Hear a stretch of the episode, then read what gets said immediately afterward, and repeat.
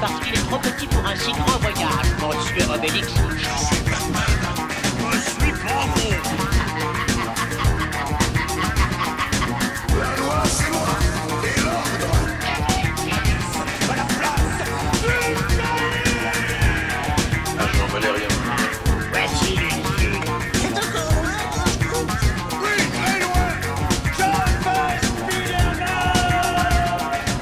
Bonjour et bienvenue à l'Atelier BD, le podcast 100% BD, comics et manga. Avec moi aujourd'hui Noto Oui, bonjour. et Margot. Bonsoir. On est en petit comité hein, aujourd'hui, euh, pas d'invité pour cette dernière émission de la saison, mais une interview quand même, celle de Justine Cuna, la dessinatrice de la BD Dans les yeux de l'IA, scénarisée par Carbone et éditée chez Dupuis. Euh, ce sera tout à l'heure donc dans la partie interview, mais avant bien sûr euh, il y aura les news BD du mois et nos chroniques lecture. Allez c'est parti pour l'actu. On commence l'actu de juin 2019 par une annonce de Françoise Keuten. Alors Françoise Keuten, euh, 63 ans, grand nom de la BD franco-belge, qui a d'ailleurs été Grand Prix d'Angoulême en 2002. Il a annoncé lors de la promo de son nouvel album qu'il arrêtait la BD et dans, donc une longue interview euh, sur le site actuel BD, il en a expliqué les raisons. La principale, ben, elle est financière. Euh, je cite ce qu'il dit. À mes débuts, je vivais très bien de la bande dessinée et maintenant je dois réaliser des affiches et de la scénographie pour financer mon travail d'auteur.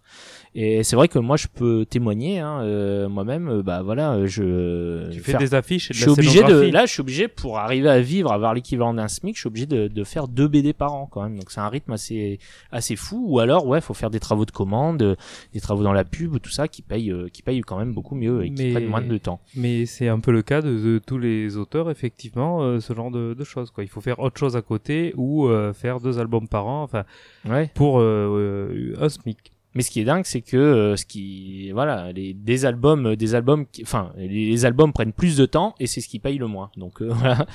En tout cas, euh, pour ceux qui pensaient que la précarisation du métier ne touchait que les jeunes auteurs, eh bien, vous voyez que non, elle touche tout le monde, y compris des grands noms de la BD comme lui. Donc c'est un peu dommage, hein, parce que voilà. Bon après, il, a- il est revenu un peu sur ses propos à Amiens.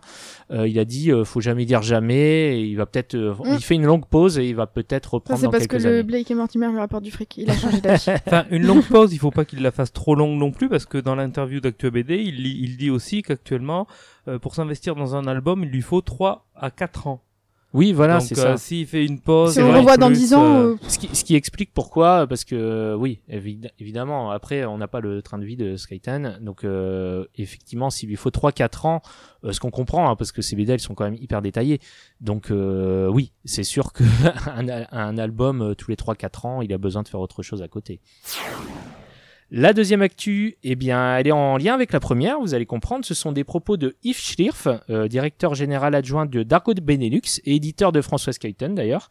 Euh, des propos qui ont fait réagir pas mal d'auteurs puisque lors d'une conférence au Festival BD d'Amiens, il a dit, je cite, La bande dessinée, ce n'est pas un métier en soi, cela devient un métier quand on vend.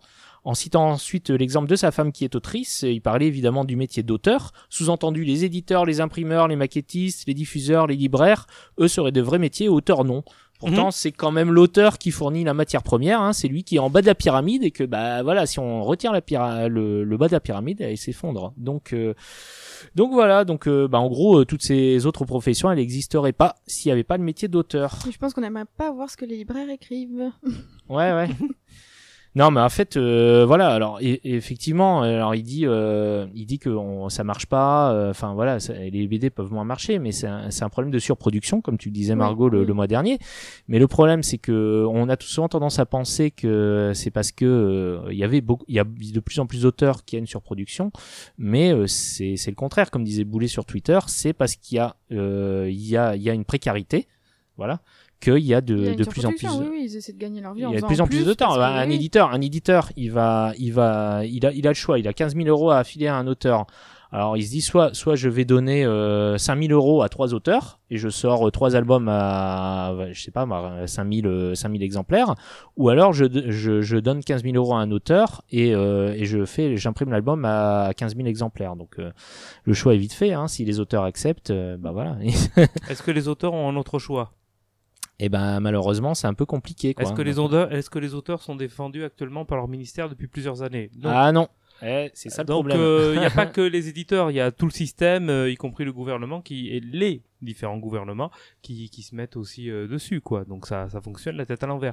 J'ai vu qu'il y avait euh, une euh, 2020 l'année de la BD et l'année sans auteur, c'est ça? Il y a un truc oui, comme c'est ça, ça, qui se c'est ça. Ouais, ouais. Je trouve ça pas idiot du tout et Non, j'ai déjà parlé ici euh, que euh, faire payer les dédicaces euh, en salon, euh, pourquoi pas hein, Je vois pas de Ouais, faut voir. Bah oui, mais il y a ah, des- c'est y a- un changement d'habitude, mais bon, euh, où les auteurs crevent la bouche ouverte, ou effectivement on change les les choses. Moi, j'ai vu un message passer où euh, qui conseille aux gens quand ils reçoivent une, une invitation d'un festival en dédicace, euh, juste poser la question est-ce que c'est rémunéré ou pas? Donc euh, voilà, après, euh, déjà, pour, juste pour amener euh, le message dans les- dans l'esprit des, des organisateurs de festivals, voilà.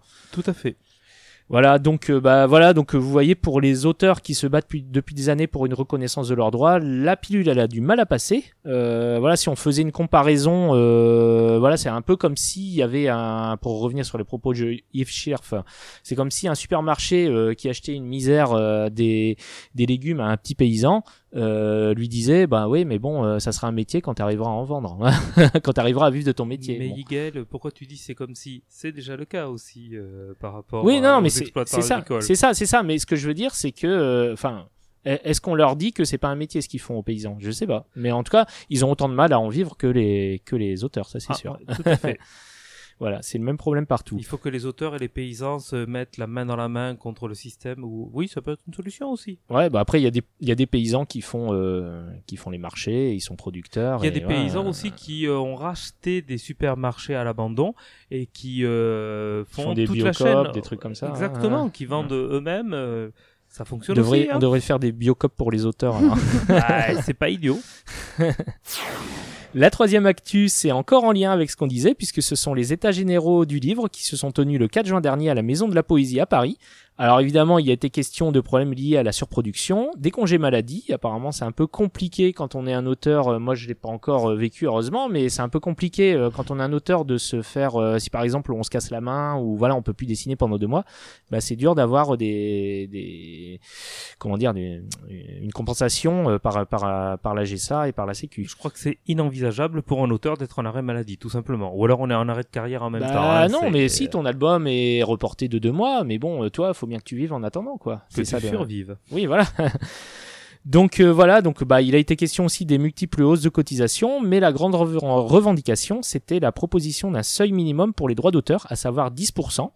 euh, 10% minimum. Donc rappelons euh, ce qui se fait actuellement, c'est 8%, voire 5% pour les auteurs jeunesse. Et bien évidemment, tout ça est divisé euh, par deux. Par exemple, si on est euh, scénariste euh, et qu'on travaille avec un dessinateur, donc voilà, euh, on touche que 4%. 4% pour le scénariste, 4% pour le dessinateur. Et euh, alors pour les, jeunes, les auteurs jeunesse, c'est 2,5%.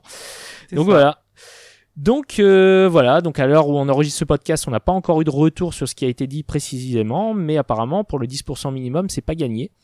Euh, bon, il y aurait quand même une bonne nouvelle à prendre avec des pincettes, bien sûr. Euh, c'est le représentant du ministre de la Culture qui a affirmé que tout serait fait pour que les auteurs n'aient pas su à subir de hausse de la cotisation retraite. On en avait parlé dans le Mhm. podcast il y a deux mois. Donc euh, bon, évidemment, c'est une promesse et comme on dit proverbe, euh, bah ça engage que ceux qui y croient. Donc on verra bien. Voilà, c'est fini pour les actus revendicatrices. On va passer maintenant aux actus judiciaires avec toi, Noto. C'est vraiment, ça, ça devient de pire du en pire. nouveau euh, avec les truc. contrefaçons, euh, l'affaire des contrefaçons de Tintin. Oui, ça je vous en parlais le, le mois dernier justement. Je vous parlais de Pascal Saumon qui dessinait et qui vendait du Tintin sans l'accord de Moulinsart depuis 1988. Et ben fin mai, l'illustrateur a été condamné par le tribunal correctionnel de Reims à 10 coups de fouet. non, presque à 10 mois de prison avec sursis. Euh, la société Moulinsart qui s'occupe de protéger l'œuvre d'Hergé avait engagé des poursuites depuis plusieurs années et il y a 4 ans, Pascal Saumon a été condamné une première fois, mais il a continué son activité, d'où ce Mmh. second jugement aujourd'hui. Mais on ne l'y reprendra plus. Ça fait deux fois qu'il se fait taper sur les doigts. Il déclare Il cette fois-ci, j'arrête. J'en ai fini avec Tintin. Tout ceci m'a dégoûté. Je me retrouve dans la peau de gamin de CM2 qui s'est pris un coup de, do- un coup de règle sur les doigts.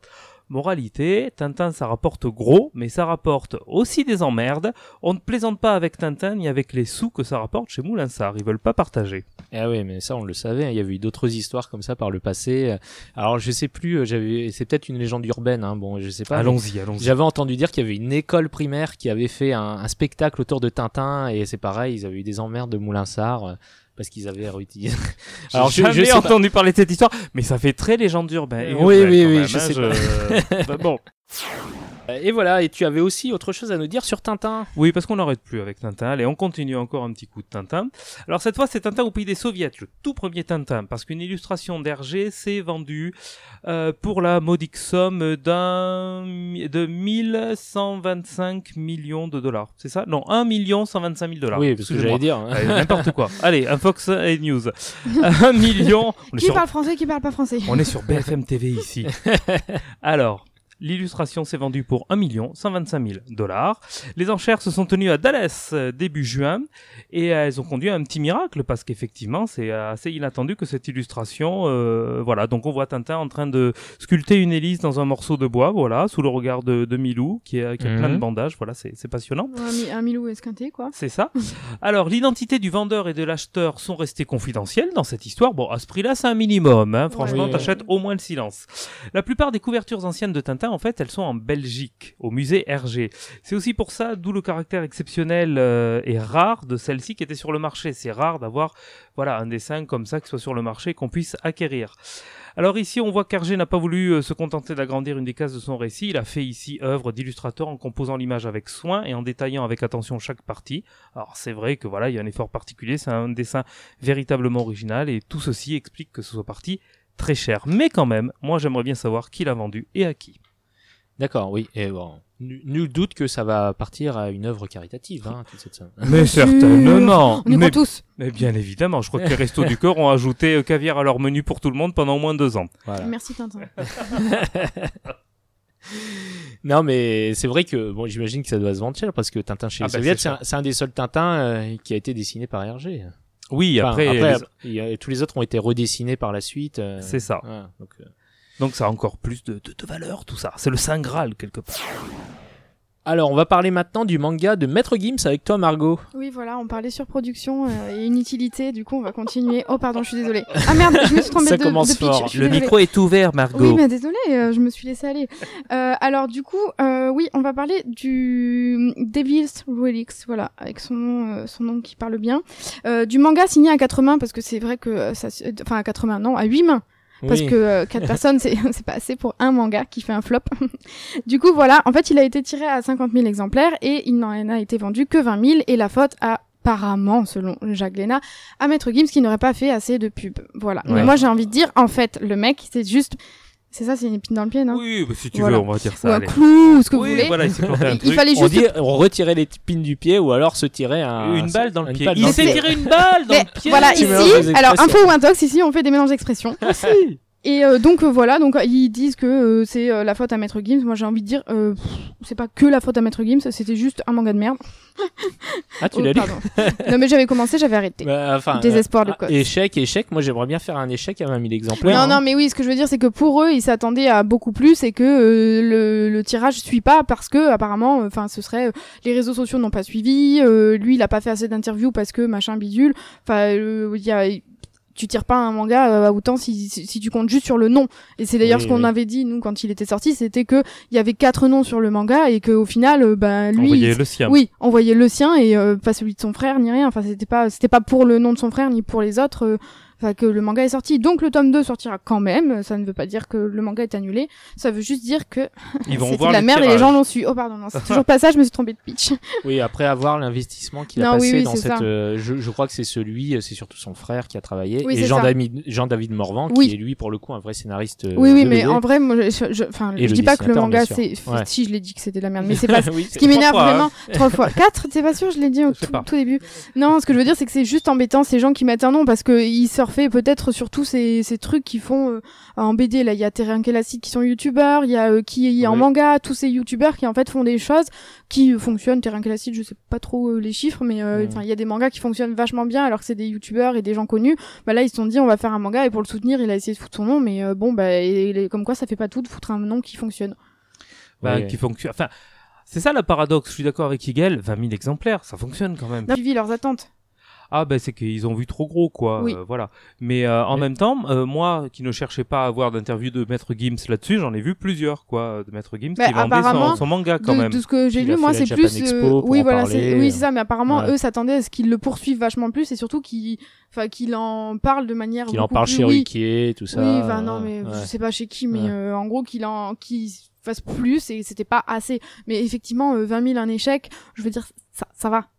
Mais après, est-ce que est-ce qu'il n'était pas attendu au tournant euh, parce que parce que voilà, c'est Maître Gims, que c'est pas son métier. Oui, mais bon, c'était prévisible, ça aussi, c'est ça que Ouais. je te dis. C'est, c'est pas avec un nom qu'on fait un manga, quoi. Oui, oui. Comme il disait dans sa chanson, euh, il est trop compliqué, il veut pas rentrer dans vos oui, bah petites maintenant cases. il se tire, comme il disait dans sa chanson. voilà, c'est ça. Vous citez du Maître Gims, alors là vous me sidérez complètement. Moi, j'en C'est suis le grand philosophe du. XXe siècle. 21e. 21e, pardon. Le 20e est devient meilleur philosophe. Continuons.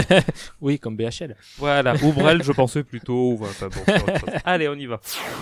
Alors, Minori, c'est le, c'est le nouveau très joli court-métrage de François Descraques et Cyprien que vous pouvez voir sur YouTube. Alors, pourquoi on en parle ici? Eh bien, parce que ça se passe dans l'univers du manga, figurez-vous. C'est l'histoire d'un jeune mangaka français qui arrive à Tokyo dans le but de se faire publier au Japon et il va lui arriver quelques péripéties. Alors, euh, il y a un petit côté Lost in Translation que moi j'ai, j'ai beaucoup aimé. Alors, je sais pas si vous l'avez vu. Oui. Non. Ouais, vous l'avez vu? Ah, Si, Qu'est-ce si. que t'en as pensé, Margot? Mais en soi, j'ai beaucoup, enfin, j'ai bien aimé, justement. euh, je trouve que l'ambiance est assez bien retranscrite. euh, je trouve que la fille, la jeune japonaise, elle joue très bien. Mhm. Mais euh, moi, je c'est un truc très personnel, mais je peux pas voir la gueule et entendre la voix de Cyprien. C'est un truc qui me sort par les yeux. Ah ouais. Ah ouais, mais c'est instinctif. Et là, le pire, c'est qu'il Il a la colo. blonde. Ouais, là, il a la colo des cheveux, alors du coup, ça fait qu'il Ah, me a- sort encore plus par les yeux. On a l'impression qu'il sort d'une télé-réalité, Oui, c'est ça. Secret Story. Mais en soi, je trouve le court métrage très beau, en Ouais. fait, mais je pense que c'est aussi dû à l'esthétique un peu japonaise.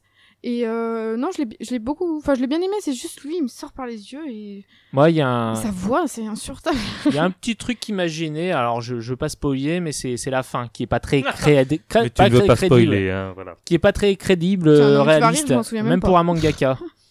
C'était Tu vois pas ce que- de Non, quoi je me parle Je plus. Mais vas-y, spoil, on s'en fiche, c'est un court métrage de 10 Ah, mais minutes. non, non, non. Ah, non, mais là, c'est... Bon, alors, euh, oh, C'est pas bien ça. Non, mais les mangakas sont réputés pour euh, faire, euh, pour bosser beaucoup et Oui. vite. Mais là, c'est un peu trop, je trouve. Ah Voilà. oui, si, si, si, si, si, si, je me souviens, la. Voilà. Oui, oui, non, oui, c'est pas crédible. Voilà, en tout cas, bah voilà. Donc, si vous voulez le voir, ça dure presque 20 minutes euh, et vous le trouverez facilement en tapant Minori, M-I-N-O-R-I, hein, sur YouTube. Et beau succès pour l'instant puisque ça a déjà fait plus de 5 millions de vues. Oui, enfin, merci à Cyprien, son nom aussi. hein. Ah oui, oui. Ah, merci Puis à François puis Descraques François Descraques, bon Non, a- ça va, je, et ça va, je taquine, oh là là. Non, mais mais bon, c'est t'inquiète pas, n'importe qui, n'importe comment. euh, Je pense que ouais. c'est vrai que c'est surtout Cyprien qui, est, euh, qui a amené Ah, du monde. tu mais, vois, euh, je suis mais- méchante, mais j'ai raison. Mais Cyprien, il fait, euh, il fait une BD aussi, non Chez. Dupuis. Oui, Oui, Roger et ses humains. Roger, c'est humain, c'est Voilà, ça, en tant que scénariste. Et on va continuer de parler de manga puisque si vous allez à Tokyo, ben justement, et que vous euh, aimez les mangas, euh, comme les trois quarts des gens qui vont au Japon d'ailleurs, eh bien sachez que vous pourrez, si vous le souhaitez, loger au Manga Art Hotel qui vient d'ouvrir récemment. Euh, le principe est simple, c'est un hôtel qui propose de lire des mangas, donc une sorte de bibliothèque hôtel. Euh, en Waouh, gros, voilà. les génies, ils ont embauché quelqu'un pour trouver le concept. Donc les mangas sont proposés en deux langues, japonais et anglais. Par contre, pour les chambres, c'est moins confortable puisqu'il s'agit d'hôtels capsules. Je sais pas si Oh vous là connaissez le principe, c'est- juste. Non mais petite, eh, euh, restez chez vous, lisez des mangas. C'est Ouais, bon, moins voilà. cher, moins Achetez un manga en librairie, plusieurs ça. mangas. Voilà. Il y a même des cafés mangas qui sont sympas. Ouais. Euh, Oui, voilà, vous achetez une heure, un café. Non, Mais mais- n'importe Vous aimez, la- vous aimez les Bah. endroits restreints et un peu Ah, étouffants mais vous, aimez- vous allez pas, euh, ouais, c'est pas sûr que vous dormez bien, euh, mais Ouais. bon, euh, au moins si vous faites une insomnie, euh, bah vous aurez de quoi lire. Ok, on rappelle le prix d'un billet d'avion pour aller au Japon? Non, on va pas faire ça. Allez, vraiment, c'était de la news anecdotique. On continue. On va parler maintenant crowdfunding puisque Zo le Mag lance un appel à financement pour se faire euh, euh, refaire une beauté. Euh, en gros, il compte donner un coup de jeune au magazine qui sera toujours gratuit et distribué dans les grandes librairies que je ne nommerai pas pour ne pas énerver Margot. Mais je l'ai, hein. Ah, tu Oh. l'as? Ah, d'accord, je oh, pensais que oh, c'était, oh, euh, oh, je suis une Margot grande librairie. Exactement. Non mais à elle oh, toute oh, seule. oh. Ah, je pensais que c'était les chaînes genre Fnac, Cultura. Eh ben non, je les ai demandés, je les ai eus. Rappelons quand même euh, pour nos auditeurs que Margot est libraire spécialiste BD. Donc Voilà. c'est pour ça, voilà. Voilà, non, mais je pensais, je pensais J'ai que une toi c'était librairie de taille BD. tout à fait modeste, euh, dans une ville de taille tout à fait modeste, mais j'ai quand même Zo le mag. Je Voilà. savais pas. Je Exact. pensais que c'était distribué que dans les, dans les gros trucs. Mais peut-être qu'ils en ont plus que moi, ça oui, peut-être. Bon, enfin, donc On euh, pour ça, euh, pour ça, ils ont lancé une campagne euh, sur Ulule. Pour l'instant, ils ont récolté 10 000 euros sur les 15 000 nécessaires, soit environ 68%. La campagne se terminera le 12 juillet prochain, si vous voulez participer. Margot, tu voulais nous parler de Jeff Lemire? Oui, parce que vous savez ici que je Ton lui chouchou. voue, Eh voilà, oui. je lui vois un amour inconditionnel. D'ailleurs, si tu passes en France, tu sais où dormir. Oh, pardon, excusez-moi. Euh, et du coup, euh, oui, il a annoncé, en fait, de, je vous avais parlé plusieurs fois de l'univers de Black Hammer, qui était une sorte de série euh, un peu hommage aux super-héros et un petit côté euh, comics indé, enfin, une série que j'aime beaucoup. Ouais. Et qui a plusieurs univers, euh, enfin, plusieurs euh, petits spin-offs autour de personnages euh, qui sont sortis en France et qui sortent notamment aussi euh, aux États-Unis. Et du coup, là, Jeff Lemire a annoncé qu'il y allait avoir encore plus de spin-off. Et du coup, nous, on est encore plus contents. Voilà, enfin, nous, euh, moi. en Ouais. tout cas.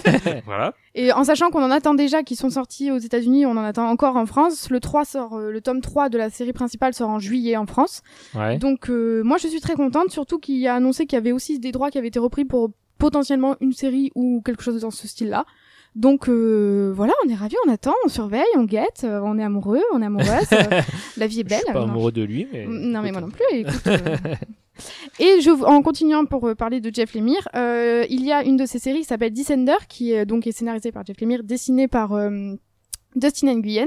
Euh, six tomes chez Urban Comics, une série de SF magnifique. C'est de très belles aquarelles et c'est une très, enfin pour les fans de SF, il faut absolument la lire. Et en fait, cette série a eu euh, son euh, sa suite, en fait, euh, une nouvelle série qui s'appelle Ascender, qui se passe en fait euh, des années plus tard et qui part en fait dans un mélange où la magie apparaît dans ce monde de science-fiction. Donc il va y avoir un petit mélange. Ah. Les premiers, euh, les premiers singles étaient sortis aux États-Unis, enfin sortent en ce moment. Et là, ils ont annoncé le titre qui allait apparaître euh, en France avec les six premiers numéros en novembre. Donc moi, je suis ravie de voir cette série arriver. Surtout qu'elle est vraiment, euh, enfin c'est super. On voit le, le enfin on a le rendu aquarelle sur le papier, c'est-à-dire qu'on voit limite le grain tellement c'est c'est joli et Ah ouais. et puis ça, enfin c'est même, j'ai envie de dire même les gens qui aiment pas la SF, juste feuilleter, vous allez voir la beauté du truc. C'est une série en plus très touchante et euh, et très belle, donc je suis ravie de voir qu'en plus la magie arrive dans ce monde. Ça, ça, moi j'ai eu la chance de Ouais, lire c'est le un peu premier. bizarre comme et, concept. euh, c'est bah, je te dis, Harry lu- Potter euh, dans le monde de Blade Runner, quoi. C'est un peu. Ouais, c'est un euh, peu- c'est c'est un peu simplifié, mais ok. oui, non, mais- Pourquoi, pourquoi rien, pas Ok, pas ok. lu, euh, mais euh, c'est un petit peu plus complexe, mais d'accord. Ah oui, d'accord. Et du coup, j'ai lu le 1 et ça promet. Et là, je vais bientôt lire les deux, enfin les petits singles. Mais euh, c'est très beau et ça continue sur la même lancée. Donc, euh, donc merci Jeff Lemire d'exister. Et euh, c'est pas notre- c'est pas pour rien qu'il est euh, surveillé par plusieurs personnes, Eh oui. Dont Margot. dont moi. Et la plus importante. Non, je plaisante. non, je plaisante, c'était vraiment lui.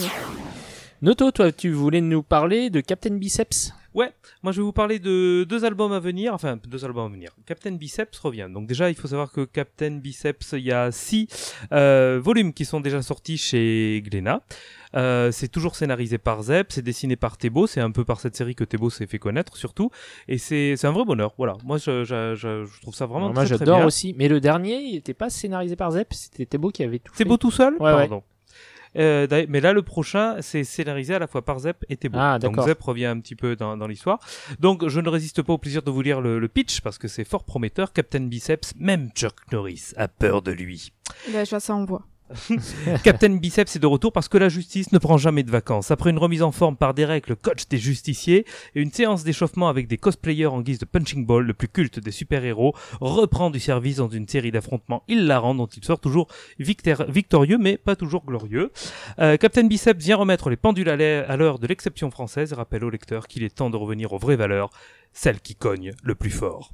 Il euh, sortira fin août, le 28 août. Donc euh, Thébault est très très très en forme parce que donc dernièrement il a encore participé à l'aventure Mickey chez Glénat en, donc en dessinant un album, en participant à l'album hommage Ça euh, Mickey All Stars. Ça date un petit peu là de Mickey Mais là, All Stars. All Stars, il est sorti Ah, le Mickey mois All dernier. Oui. Ah oui, oui. Voilà. Ça, c'est une planche, hein, parlais ça- de- ça va. Oui. Et il vient Oui. de, il vient de sortir un album chez Dupuis absolument euh, génial, dont on va reparler euh, Ah. dans la suite de l'émission. Donc euh, voilà, Thébault très très en forme, euh, qui avec les valeurs sûres et de nouvelles séries. Est-ce que tu sais, euh, dans ce nouveau Captain Biceps, il va faire euh, comme il faisait au début, c'est-à-dire, euh, enfin, comme il faisait dans, dans les derniers, c'est-à-dire un mélange de, de, gags en une planche avec des scènes de, de baston, tout simplement, ou, euh, ou des, des courtes histoires. euh. Euh, de ce que j'ai feuilleté, parce que moi, elle m'a montré les premiers trucs, ça a l'air d'être des trucs en une page qui ont une suite machin. Ah. qui- mais euh, après, j'ai pas, j'ai vu vraiment tout que quelques Ah pages. d'accord, hein. c'est encore un autre concept alors. C'est une euh, longue histoire, mais en Après, en je te dis, je l'ai eu entre Ouais. les mains euh, deux minutes. J'ai peut-être, je veux pas dire de bêtises, hein.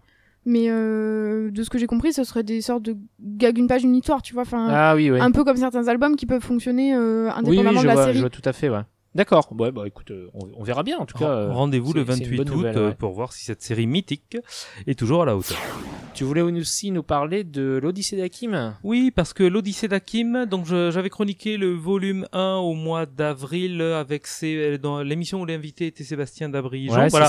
c'est ouais. L'épisode 8 de la saison 2, je l'avais noté. Et donc, c'était une série qui était prévue en trois volumes. Donc, Mhm.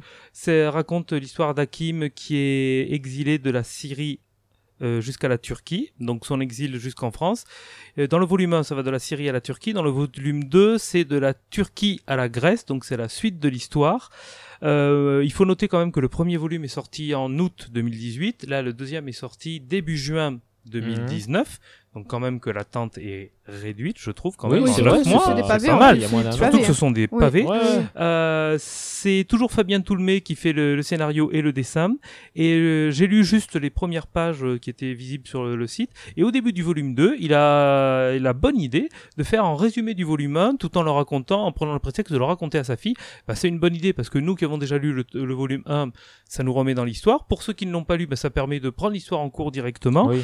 Et vraiment- toujours mieux de lire le. le- oui, bien évidemment. Mais euh, ça avait été une très très bonne surprise euh, que cette histoire. Donc euh, voilà, j'ai hâte de le lire parce que j'ai pas encore lu, même s'il est déjà Non, sorti. j'ai pas eu le temps. non plus. Et je vous le reco- je- vraiment voilà, je, vous recommande ce travail de, de Fabien Toulmé, l'Odyssée d'Hakim. Euh, vraiment une très très bonne surprise qui, à mon sens, devrait quand même mériter quelques prix en, en festival. Oui, qui devrait être beaucoup plus. Euh, Enfin, qui devrait être beaucoup plus visible vu le propos. Et c'est pour ça que je le- veux le en parler. Le tome 1, Mhm. il a pas eu de, de prix Non. alors Non. Ah bon ouais. Non, non. D'accord. Pourtant, ça mérite sélection. largement. Oui. Oui. Alors, souvenez-vous, le mois dernier, je vous avais parlé de Wilfried Lupano, qui avait refusé la décoration de chevalier des arts et des lettres par le ministère de la Culture, un mois après le refus de Blanche Gardin. Donc là, changement de stratégie pour Frank Rister, qui en a visiblement un peu marre de se prendre des vents. Et qu'est-ce qu'on fait pour être sûr de ne pas se faire renvoyer à la face une proposition de décoration? Je On, sais, on euh, propose à des gens qui parlent pas français? Voilà, on la propose à des Japonais. Et pas des moindres. Comme ça, ils peuvent pas puisqu'il dire non. s'agit d'Akira Toriyama, auteur Qui de c'est Dragon Ball, ouais. et Tadashi Agi, qui a écrit le manga Les Gouttes de Dieu. Voilà, ils se sont vus récompensés de la distinction de chevalier de l'ordre des arts et des lettres à l'ambassade de France au Japon. Comme ça, pas de refus possible et surtout pas de lettres ouvertes. On a d'ailleurs euh, profité euh, de l'occasion pour remettre le Grand Prix d'Angoulême à Rumiko Takahashi, qui était présente euh, ce jour-là, contrairement à Akira Toriyama, qui lui sort très peu apparemment. Hein. D'ailleurs, je pas crois pour venir chercher un prix. je crois qu'on n'arrive même pas à trouver des photos de lui euh, récentes euh, parce qu'il est vraiment re- dans un coin reculé euh, du Japon et il fait ses mangas et c'est tout quoi. Margot, tu voulais nous parler du prix Asie ACBD. Oui, et euh, j'en profiterai aussi pour annoncer un manga qui va sortir dont j'ai envie de parler. Voilà. D'accord, bah oui. Mais vas-y, Euh, fais la programmation toute seule, ma grande. Voilà, mais en fait, je, je fais ma vie, je suis autonome. Alors, euh, la CBD, donc, euh, comme chaque année, parle du, euh, de son prix Asie. Euh, et il y a des one-shots et des séries. Et moi, je suis ravie de voir notamment un de Inyo Asano, que j'aime beaucoup, qui est chez Kana, et qui s'appelle Errance. Donc ça, c'était en gros la nouveauté euh, de Inyo Asano. Après, ils ont, ils ont, ça a permis de rééditer pas mal de ses titres. Euh, la lanterne de Nyx, donc qui est fini en six tomes, mais il y a pour l'instant que deux tomes chez Glénat.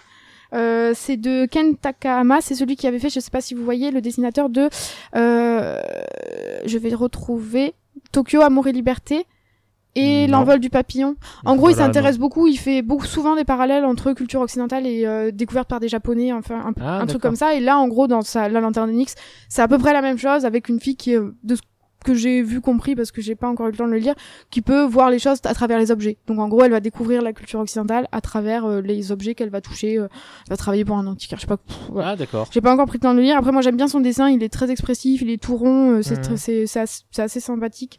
Euh, après il y a euh, dans un tout autre registre il y a les mauvaises herbes de euh, je ne prononcerai pas son nom chez Delcourt euh, parce que c'est- je suis désolée c'est un sud-coréen et Kum Suk Jendri Kim voilà un truc comme Ouais. ça Si. voilà. Et euh, alors ça c'est beaucoup, c'est un one shot très très beau que moi j'avais découvert, euh, je crois l'année dernière si je dis pas de bêtises. Et euh, alors par contre qui a un thème pas du tout réjouissant, c'est euh, en gros c'était euh, les sur les femmes de réconfort, euh, en gros qui étaient violées par l'armée japonaise euh, quand la Corée du Sud a été, euh, je crois que c'est la Corée du Sud, a été envahie. Donc euh, en gros euh, c'est juste sur le parcours de ces femmes et euh, c'est euh, c'était un très très bah, c'est très violent comme histoire, mais c'était très beau en fait, c'est tout en noir et blanc et on dirait une sorte d'ocre de Chine, donc c'est enfin c'est magnifique et J'imagine qu'il doit pas être commercialisé au Japon. ce je, euh, je, je, je, ne pense pas, non. Ah Non, je ne pense pas. Mais ceci dit, peut-être, hein, on pourrait être surpris. Euh, il y a aussi Les Montagnes hallucinées, donc de Kunta Watanabe chez Kiun, qui aura d'ailleurs euh, donc il y a eu les montagnes hallucinées en deux tomes et il y aura un troisième qui arrive euh, en fin août qui sera pas les montagnes hallucinées mais qui restera dans l'univers de Lovecraft. Oui, il va faire Voilà. euh, l'appel de Cthulhu, c'est ça? Euh, non, c'est pas l'appel de Ah. Toulouse, c'est je ne sais plus quoi. quoi. Je pourrais regarder mais j'ai la flemme. Euh, et et il y a Saltines euh, en quatre tomes chez Akata donc ça c'est dans leur collection What the fuck c'est assez perché. Euh, Voilà. D'où le nom de la collection. Oui, voilà, exactement. Donc, euh, et en gros, il y a cela. Donc, one shot et série, c'est pas plus mal. Ouais. Euh, moi, je suis très contente de voir euh, certains titres, notamment avec des thèmes assez variés. Euh, et euh, je trouve que leur sélection est plutôt bonne. Je, je suis plutôt, je suis plutôt contente par rapport à, à celle des 10 BD à lire cet été. D'accord. Noto, Et tu attends, attends, Oui. Ah, le t'as- manga, le ah, manga, le manga. Ah oui, oui, vas-y. Voilà. Donc je voulais juste parler de euh, parce que Noto dans la dernière émission a parlé de euh, l'enfant et le maudit de Oui. euh, voilà de Nagabe de Nagabe si, je- si je le prononce bien chez euh, Komiku. Oui. Voilà et en fait il se trouve que fin août il y a un de ces une, un one shot qui va sortir chez Komiku qui est totalement hors enfin vraiment c'est hors pas du tout lié à l'enfant et le maudit, mais ça a l'air vraiment sympa. Ça s'appelle, en gros, Le patron est une copine. Oui. Ce sera un one shot et en gros, ce sera une comédie assez barrée sur euh, un patron, euh, un chef d'entreprise, donc costard, euh, sérieux, machin, bidule, qui le soir a, euh, a l'habitude de se transformer en, en hôtesse de bar olé olé, en, en hôtesse de comment on appelle ça déjà euh, En hôtesse de bar, oui, en Hôtesse hôtesse, de de, bar, nuit, oui, euh, c'est ça. enfin, je ne sais pas. Voilà. genre, et en hôtesse gros- de charme Quand euh, ça. se transformer, c'est un travesti ou c'est une vraie transformation? Non, mais en gros, il met une robe. Ah oui, d'accord, voilà. Genre quoi. Je pensais à une transformation genre Gigi, baguette Non, magique, non, non. ça, Par Ah, mais contre, ce sera non. toujours avec euh, cette, ce, ce côté un peu euh, créature, euh, créature euh, pas. Oui, c'est ce que je vois voilà. sur la Ce couverture sera- là que tu un me mets peu, sous le un peu comme le, comme l'enfant et le maudit, donc le maudit. Oui. Euh, ce sera un peu une créature pas avec, bah, avec des traits un peu anthropomorphiques, mais ce sera pas, ce sera mi-créature. C'est une mais- hôtesse de charme zoophile en fait. Voilà, c'est ça. Ce sera bien sympa. Non, ça a l'air Oula, bien barré. oui. Mais euh, écoute, moi, avec son trait, j'ai très envie, et surtout avec Ouais. le pitch, j'ai très envie de savoir ce que ça va donner. Et je me dis, un one shot, ça peut pas faire de mal. Surtout de Nagabe. Allez, tout à fait. Je- écoute, je suis d'accord avec toi, on regardera ça, franchement. On tu va- sais que déjà, je risque j'ai déjà de le lire et de t'en tenir informé. C'est bon. pour ça, je pense que tu vas le prendre et que tu me le feras lire. Ok, Noto, tu voulais nous parler de Second City, c'est ça? Oui, je vais vous parler de la 57 Alors, Le non, sujet qui énerve Margot. Non, Oui. pas du Non, tout. Mais alors en plus, c'est vraiment un truc que j'ai découvert par hasard et euh, voilà, je voulais vous en parler parce qu'en plus je l'ai testé. Donc il y a quelque temps, je vous avais parlé euh, d'Isneo. Euh, Isneo, Oui. c'est pour lire euh, la bande dessinée euh, sur euh, sa euh, Switch, sur euh, son portable, euh, tout ça machin. Et que, Et que tu n'avais pas essayé parce qu'il fallait t'inscrire. Voilà, et donner, euh, c'était 10 euros par mois et te patine coufine. Donc ça m'a gonflé. Par contre, euh, c'est alors c'est Leclerc qui lance ça. Je- Leclerc a aussi une offre en fait de bande dessinée en ligne, ce que Mhm. j'ignorais, qui s'appelle Second City, et il lance euh, un service qui s'appelle Prums. Et j'ai trouvé le service très original. Je l'ai découvert à travers un article. Donc pour 3 euros par mois. Sur Prums, vous allez pouvoir lire des bandes dessinées qui ne sont pas encore sorties, qui vont sortir.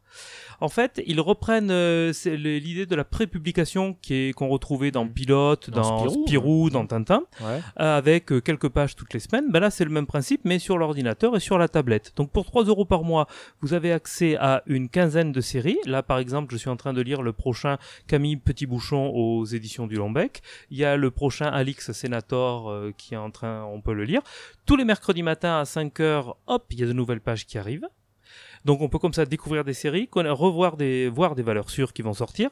Et en même temps, vous me direz, mais c'est nul parce que si tu le lis après, quand, quand, Mhm. quand l'album sort, ben voilà, t'achètes pas l'album. Ben non, pas du tout, parce que ce qui est bien, c'est que une semaine ou dix jours avant que l'album sorte en librairie, l'album n'est plus disponible sur le service Prums. Il est déjà remplacé par une autre série. Ce qui fait qu'on a pu s'intéresser, parce que ce sont donc des, des PDF, quoi, qu'on Oui. lit sur l'ordinateur.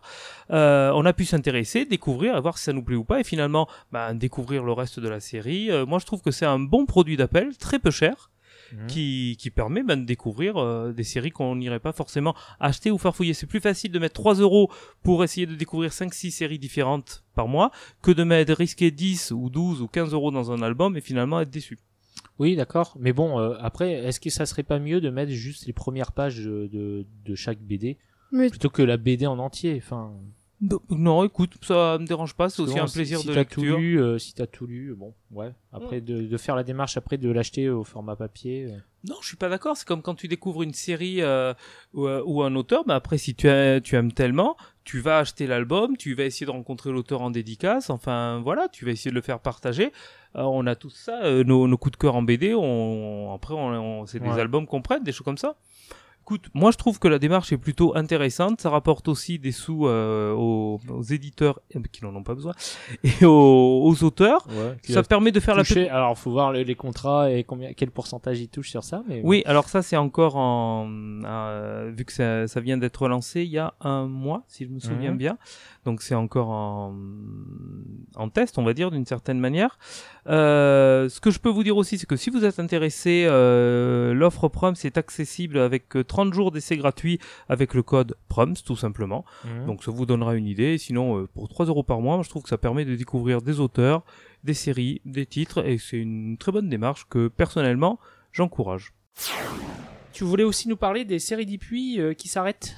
Oui, alors là aussi, alors là par contre, euh, attention, euh, coup de tonnerre dans le ciel de la franco-belge, hein, parce que alors là je m'y attendais pas, celle-là on a été nombreux. Effectivement, euh, Série a décidé d'interrompre euh, certaines de ces- de ces séries, tout simplement, Euh, et parmi les plus célèbres en fait, hein, et des, des classiques aujourd'hui. Donc Les Femmes en Blanc va s'arrêter avec après 42 albums.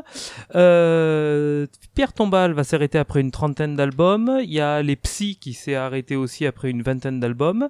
Il y a aussi la série Aria qui va s'arrêter après 40 albums.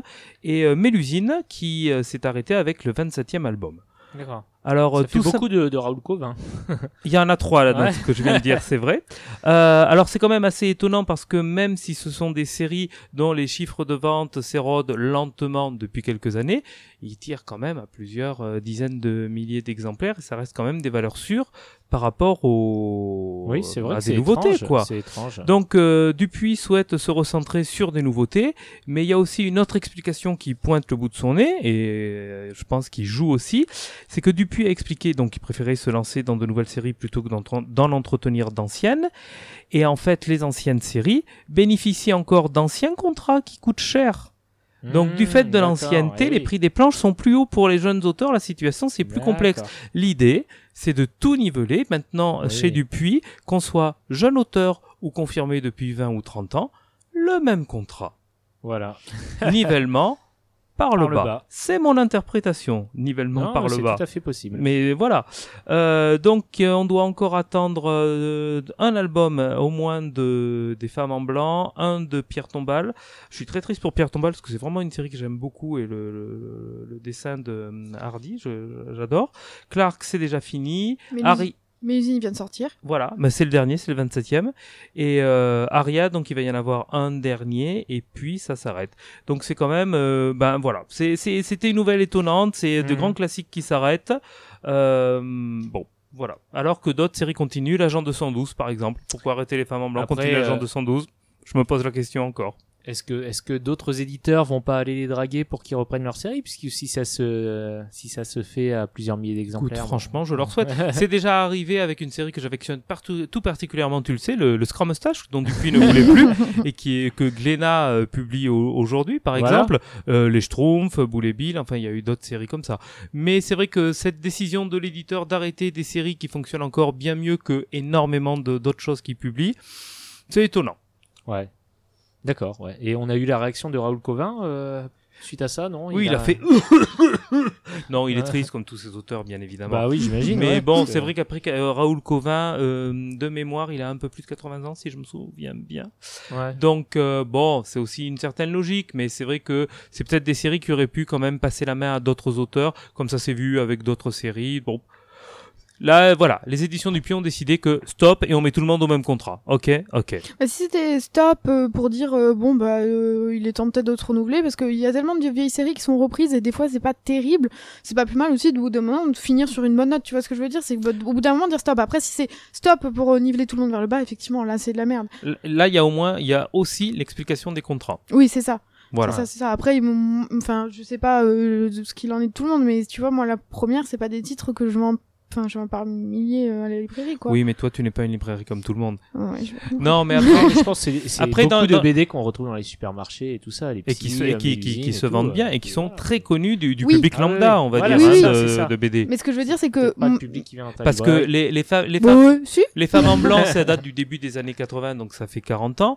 Euh, Pierre Tombal, Oui, mais tu vois, c'est ça que je veux dire, 1983, c'est que donc c'est des séries vraiment C'est des- installées. Oui, oui, mais, ça, je suis absolument d'accord. Mais après, c'est- bien aussi que des fois, c'est des séries s'arrêtent au, au bon moment. On va dire, bon, si je te dis, là, techniquement, c'est peut-être pour des raisons, euh, des raisons de merde. Mais c'est bien Alors- aussi que des fois, les séries s'arrêtent euh, et continuent pas parce que euh, ça fonctionne. Enfin, tu vois, Tu as pas tout à fait tort. D'ailleurs, il y a une interview là-dessus de Bédu, qui est le dessinateur des Psy, donc, donc ça s'est arrêté, où il dit euh, les ventes ont connu une lente mais certaine érosion. La direction a proposé de mettre fin à la série et cela s'est déroulé avec humanité et respect.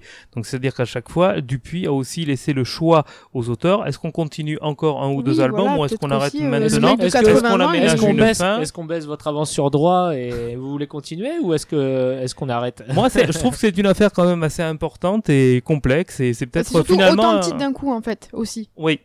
Parce Ouais. que déjà On on dirait a qu'il faut arrêté un grand nettoyage, quoi. Ouais, Ça fait ça un peu. ouais, hein. ça Euh, fait oui. un peu Ménage de printemps, mais pas de printemps. Ouais, c'est ça, ils font ça au Karcher. Enfin, donc voilà, il va falloir trouver d'autres séries euh, à aimer. Eh Pour oui. relire ses premiers. Ah oui, les premiers amours de jeunesse. Margot, t'avais euh, une suggestion à faire, les, les, les 10 BD à lire euh, cet été. Bah, du coup, c'est pas tellement ma suggestion, c'est plus celle de l'association donc des critiques et journalistes de bande dessinée, donc la CBD, Oui. dont on parlait tout à l'heure, qui ont enfin euh, qui ont euh, fait la liste des 10 bandes dessinées incontournables pour cet été. Donc en gros, bah, dedans, grosse surprise, il y a le Blake et Mortimer, le dernier pharaon. Euh, il y a Cassandra Dark de Posy Simons euh, chez euh, De Noël et Graphique. Mhm. Il y a le dernier Atlas, Noto. Oui, J'entends bien. Il y a le Dieu vagabond, donc ça. Euh, c'était Vanilla qui en avait parlé, non? Oui c'est Oui, Vanida qui Voilà, en avait parlé, et moi hein, j'avais vrai. aussi beaucoup aimé. Euh, le Loup de Jean-Marc Rochette, euh, très très belle BD à lire. Euh, Nymphéas Noir de Didier Casgrain et Fred Duval, donc ça c'était chez Dupuis dans la collection Art Libre. Euh, le Patient de Timothée le Boucher, oh mon dieu, quelle grande surprise. Un putain de salopard d'Olivier Pont et Régis Oisel. Euh, le Retour à la Terre, le tome 6. Et Révolution tome 1 de Locard et Groisel, ça c'est Groisel chez Actes Sud. Alors ça c'est pareil, ça je suis ravie de le voir parce que c'est pas de la BD, je trouve super accessible, mais c'est quand même de la super bonne BD. Donc c'est très bien qu'elle y soit. Euh, et moi je suis juste très déçue d'y voir un putain de salopard parce que je trouve ça, je trouve que Tu l'as la- pas aimé celle-là. mais c'est même pas que je l'ai pas aimé là. Je... Tu l'as pas lu. Si, si, je l'ai pas aimé, je l'ai lu et euh, je regrette de l'avoir lu. Je regrette même de l'avoir regardé. Non, elle est belle.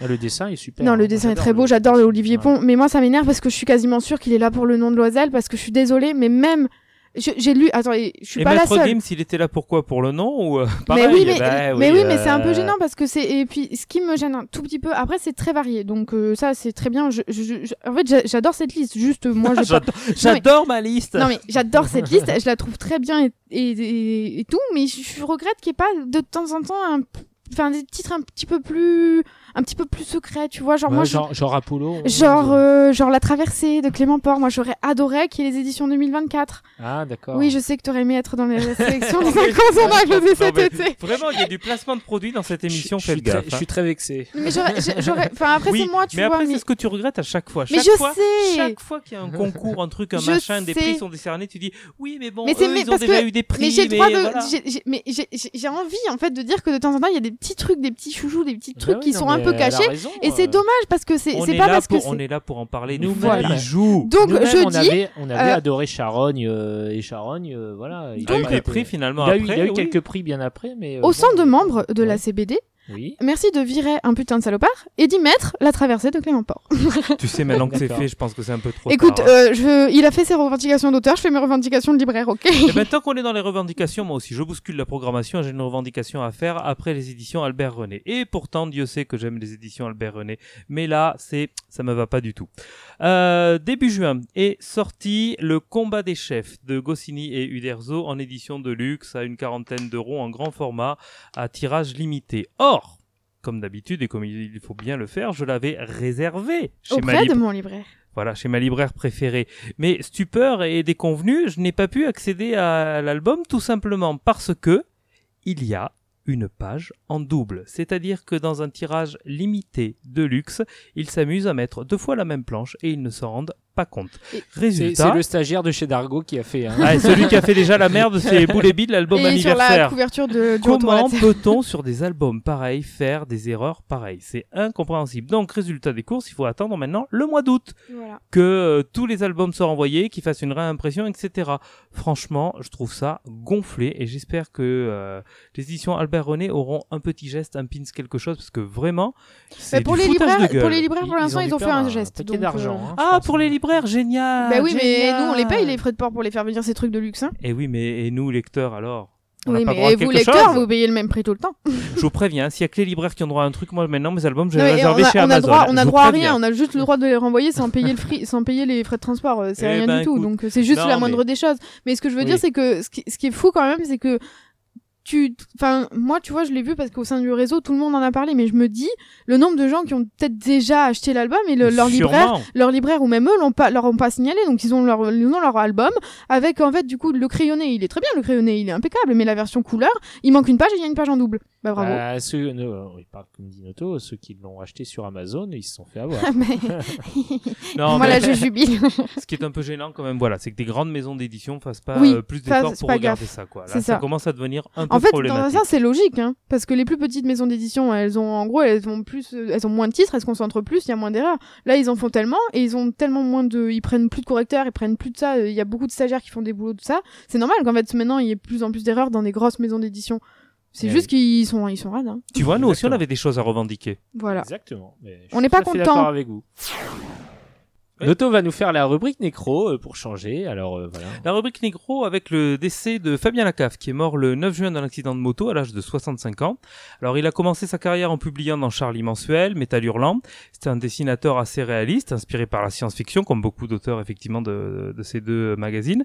Dans ses œuvres, on peut citer sa série Les Patriotes, Le Bal des Chimères ou encore Monsieur N, qui est une adaptation BD du film d'Antoine Decaune. On peut aussi souligner qu'il était également un storyboarder assez réputé pour le cinéma. En bref, quelques adaptations. Euh, et on commence avec toi, Margot. Oui, la saison 2 de Last Man est en cours d'écriture. Est-ce qu'on est ravis? On est ravis. Euh, voilà, c'était tout. Ah, mais moi j'en sais plus. non, je plaisante, je te Ah, taquine. d'accord. oh là là. Oui. Donc pendant le Lyon BD Festival, euh, Vivace et Sans la Ville ont annoncé que la saison 2 était en cours d'écriture, en sachant que le 12e et ultime tome de la semaine sort en novembre de cette année. Donc euh, si jamais euh, un univers finit, l'autre ne finit pas, euh, ce sera diffusé donc sur euh, la plateforme numérique de France TV. France Télé et France TV.slash Oui. et il y aura 6 épisodes de 45 minutes. Voilà. Donc on est loin des premiers épisodes qui étaient euh, de, de 10 minutes je crois à peu près. Euh, 10 ou 15 minutes. Ils Oui, étaient, non, ils étaient un- très courts, ils étaient très courts, je crois que c'était plutôt 10. court, oui. Ouais, je crois que c'était oui. 10. Et euh, donc voilà, 6 épisodes Mais de il y en avait 45 plus. minutes. Ouais. Et puis, euh, moi j'ai quand même très hâte de voir ça parce que j'avais adoré la saison 1. rejoindra, euh, ça rejoindra la, la série principale C'est ça. et ça va s'appeler L'onde de choc. Voilà. La semaine l'onde de choc. Ça Alors va. tant qu'on est dans les adaptations, moi j'ai découvert justement hier soir une adaptation euh, du manga La Cantine de minuit qui est euh, Oui, sur Netflix, c'est ouais. sur Netflix. Alors la Cantine de minuit c'est chez le Lézard Lézard Noir. voilà donc excellent manga qui est adapté euh, en série, alors pas série animée du tout, C'est ce que je pensais, une Oui. série live qui s'appelle sur Netflix Midnight euh, Ma- Midnight Dinner, ok, Tokyo Stories.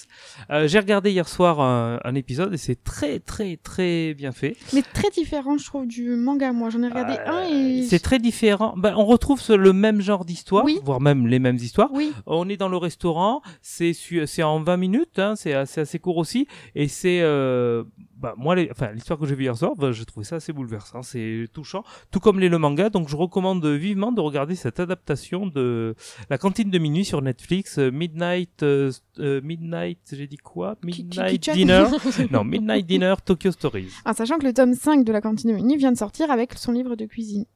Dépêchez-vous de le commander sur, de, de l'acheter chez votre libraire. Euh, alors, euh, what? Non, chut Oh, on peut commander chez son libraire aussi. Oui, on peut commander chez son libraire. Mais je sais qu'il a fait ça pour m'embêter, c'est pour ça que je tic. Comme vous le savez peut-être, fin juin s'est tenu le festival le BD d'Annecy. Et donc euh, à Annecy, on a annoncé des adaptations. Festival notamment- BD ou euh, euh, festival Festival d'animation d'animation, oui, c'est vrai. Festival d'animation. Non, non, mais c'est bon. Ah bah non, c'est bah non, ça. alors On là, accepte ses erreurs, on se passe casse, voilà, ok on. On assume. Voilà, exactement. Euh, non, non, à Annecy, donc festival d'animation, bien connu d'ailleurs. Hein, euh, et on a annoncé l'adaptation de la série animée De Gaulle à la plage par Jean-Yves Ferry. Oh putain, pardon.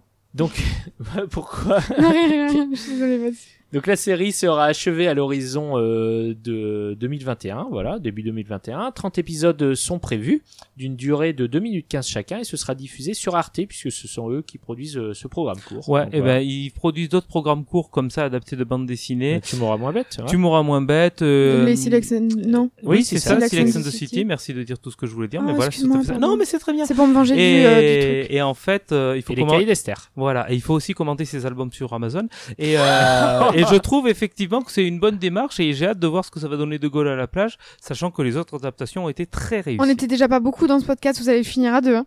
tu te rends compte que vous allez le finir à deux. C'est vrai que c'est les quatre tombes. Hein. Ça sent les vacances. Ouais. Et dernière adaptation, c'est une nouvelle série animée des Schtroumpfs qui va voir le jour, et ça on n'est pas peu fier de l'annoncer. Est-ce que c'est oui. une exclue euh, l'atelier BD, puisque c'est euh, Philippe Glorieux de la société IMPS, qui est la société qui gère euh, les, les droits de l'œuvre de Peyo, voilà, qui nous l'a annoncé euh, quand on l'a rencontré avec Gidaf pour l'émission spéciale Joanne et Pierre-Louis. Alors ce sera fait en image de synthèse, exactement dans le même esprit que le film d'animation de 2016, Les Schtroumpfs et le village perdu, que vous avez peut-être vu. Voilà, ce sera diffusé en France euh, sur TF1, euh, sûrement dans l'émission T'es fou, et sur la RTBF en Belgique. Et pour l'instant, c'est en production, donc pas encore de date annoncée, mais bon, euh, voilà, ça, on a hâte de voir ça. Voilà. Est-ce que hum, Dorothée chantera le générique? Ah, je sais, je pense pas, je pense pas. C'est On va pas contacter elle qui Dorothée. avait, euh, On va contacter le- personne. On va lui demander, on va lui demander. Laissons les morts là où ils sont. Ah non, c'est vrai, elle est pas peux morte. pas. Alors ok. On peut- Non, non, Tu alors, m'as non, on peut pas, on peut pas, on peut pas, on cherché. peut Ah, pas. Bon, bah voilà, c'est fini pour l'actu. Une actu fournie. passer- Eh oui, une actu fournie. Et oui, on est déjà à presque une heure. hein, donc. Ok, on va passer maintenant à la rubrique lecture. Lecture. Alors, la partie lecture, donc c'est toi Margot qui commence, c'est ça? Oui, voilà, je Allez, suis habituée. Alors moi, j'ai pris euh, une petite pile parce que je vais parler de, de plusieurs choses, mais ça va être plutôt assez rapide. Ouais. Euh, alors en tout premier lieu, je voulais parler du deuxième tome de Stand Still, Stay Silent. Ah, voilà, super. de Mina Ah oui. Sandberg aux éditions Aquileos. J'ai hâte de le lire. Oui, il est si beau. Donc, euh, alors, euh, sachez que il est sorti là il y a pas longtemps après avoir été décalé parce que normalement il était prévu en février, Ouais. mais euh, l'attente en valait euh, largement le coup. Euh, alors en fait dans ce, dans, si vous voulez, je fais un petit rappel du 1. Oui, oui. Voilà. Donc euh, il y avait euh, une étrange maladie qui s'était répandue dans tous les euh, pays nordiques et donc certains pays avaient fermé leurs frontières et nous on arrivait 80 ans plus tard et on suivait un groupe de, un groupe d'explorateurs qui se formaient pour aller chercher en gros les vestiges euh, d'un monde oublié. Des- et donc des- là, des on les- livres, non, c'est ça De- notamment Ouais. des livres, Ouais. surtout des livres, oui. Et du coup, là, on a le tome 1 était, euh, Egal, tu confirmeras, il y avait euh, une intro assez lente et longue, mais Très bon, long, ouais. Ouais, voilà, donc, c'était pas inintéressant. c'était pas inintéressant hein. du tout. Moi, j'ai bien aimé, mais du coup, euh, dans ce tome 2, le rythme change complètement. On les retrouve au début du tome où, en gros, il y a, euh, enfin, il commence à manquer un peu de nourriture, donc faut se démerder pour en faire venir. Et en fait, dans les cales d'un truc, il va y avoir un personnage qui arrive et du coup il va y avoir de nouvelles aventures. Le rythme grandit vraiment. Ouais. donc ça s'accélère et en fait on a deux ambiances assez différentes je trouve d'un tome à l'autre. Euh, ce qui est pas pas plus dé... enfin moi ça m'a pas du tout gêné parce que c'est un peu triste parce qu'on le dévore vraiment beaucoup plus vite. Il y Ah, a un peu moins de pages mais euh, enfin il y en a quand même 320 mais Oui, euh, elle a l'air assez épais quand même. oui mais moins que l'autre quand même. Mais euh, c'est pas grave euh, les pages sont toujours le dé- les dessins c'est toujours aussi beau c'est sublime il y a des plein de pages euh, où euh, en fait c'est assez on est beaucoup dans le mystère et la magie a un peu plus de place dans ce tome là Mm. euh, c'est enfin moi j'ai beaucoup aimé les nou les nouveaux personnages. Il y en a techniquement un mais il y a deux nouveaux personnages. Tu verras Gaël Ouais. euh, j'aime beaucoup et là euh, grand grand bravo aux éditions Aquilos. Les bah encore une fois c'est un objet livre magnifique et surtout ils ont fait une frise sur la sur la cote en fait la ça, tranche. ça fera Mhm. sur la tranche ça fera une magnifique frise donc Oui, c'est euh, vrai, c'est ouais. vrai. donc moi j'ai- j'aime ce genre de petits détails qui font des objets livres magnifiques euh, donc euh, courez euh, de acheter le tome 1 si vous ne l'avez pas acheté parce que c'est vraiment une série d'amour euh, en sachant qu'en plus si vous êtes curieux il y a une interview de Achilleos et une interview de Mina Sundberg sur le blog de Chronique Comics et notamment Mina Sundberg et euh, Achilleos qui annonce euh, un tome enfin une histoire qu'elle avait faite avant qui paraîtra chez Achilleos en fin d'année euh, ça s'appelle je crois le rêve de renard quelque chose comme oui, ça oui, oui. Voilà. Oui, qu'on peut lire euh, aussi euh, gratuitement qu'on peut Internet. aussi lire gratuitement mais qu'on achètera tous parce qu'on on, on aime Mina Oui. et on aime les éditions Achilleos, euh, et qui paraîtra donc en fin d'année, et euh, ça va pas être plus mal parce que va falloir attendre le tome 3 maintenant de Stand Still, Stay Silent. Oui, ça permettra de patienter un petit peu. C'est ça. Oui, mais je crois qu'elle est, enfin, je sais plus à quelle page elle en est euh, sur son webcomic, euh, mais bon, je pense que le tome 3, euh, il y a, il a bien avancé aussi. oui, hein. oui, non, mais je pense que de toute façon, euh, on- ils vont, ils vont s'arranger Ouais. pour pas que ce soit non plus trop long. Faut pas que la série elle tombe. Tu vois ce que je veux dire c'est Ouais, que- ouais. Bon, moi, il y a, il y a- d'après ce que j'ai vu là des pages que tu m'as montré, euh, il y, a, il y, a un- il y a un truc qui m'embête un petit peu, moi. C'est euh, l'écriture ouais, Elle est c'est trop la- petite. Ouais, Oui, c'est je trop sais. petit, quoi. C'est C'est pas ce qu'on le- avait dit déjà pour le C'est premier. mignon, t'as ouvert la page où il y a le petit chat. Eh oui, et oui, parce que dans, ce- dans ce monde, en fait, toutes les, tous les animaux et toutes les espèces vivantes euh, sont mortes. Voilà, à part, à part les, les humains qui se sont un peu isolés, euh, quelques humains qui ont réussi à s'isoler en, en Islande. Et euh, le seul animal qui a survécu à l'épidémie, c'est le chat. Et du coup, il est vénéré, il est trop mignon. Ouais, voilà. Mais euh, ouais, ouais, bah écoute, moi j'ai hâte de lire, euh, de lire ça. Et moi j'a- j'adore ces couleurs en fait. On dirait de, l'aquarelle, mais c'est, enfin c'est, mais je Oui, crois qu'elle fait rien à, elle fait rien à l'encre en fait. Hein. Elle fait, fait tout, euh, tout en numérique. On dirait vraiment de l'aquarelle. Mm. Mais c'est très joli. Voilà, voilà. Après, euh, j'ai pris un manga, donc c'est un tome 1 euh, de chez Kiun. euh, ça s'appelle BL Métamorphose, c'est de Kaori Tsurutani, euh, donc euh, une mangaka. Euh, qui, en fait, ça raconte l'histoire donc euh, de euh, Yuki. Yuki, alors je, je, je peux prononcer son nom, mais, euh, mais ça ne nous servira à rien. On va rester sur BL Voilà. Métamorphose. c'est Qui-. Qui, un jour de chaleur écrasante comme on, on les vit en ce moment, Oui. euh, décide de se rendre dans un petit café euh, machin où elle a l'habitude, elle avait l'habitude d'aller, sauf qu'elle elle arrive là-bas et en fait c'est fermé définitivement.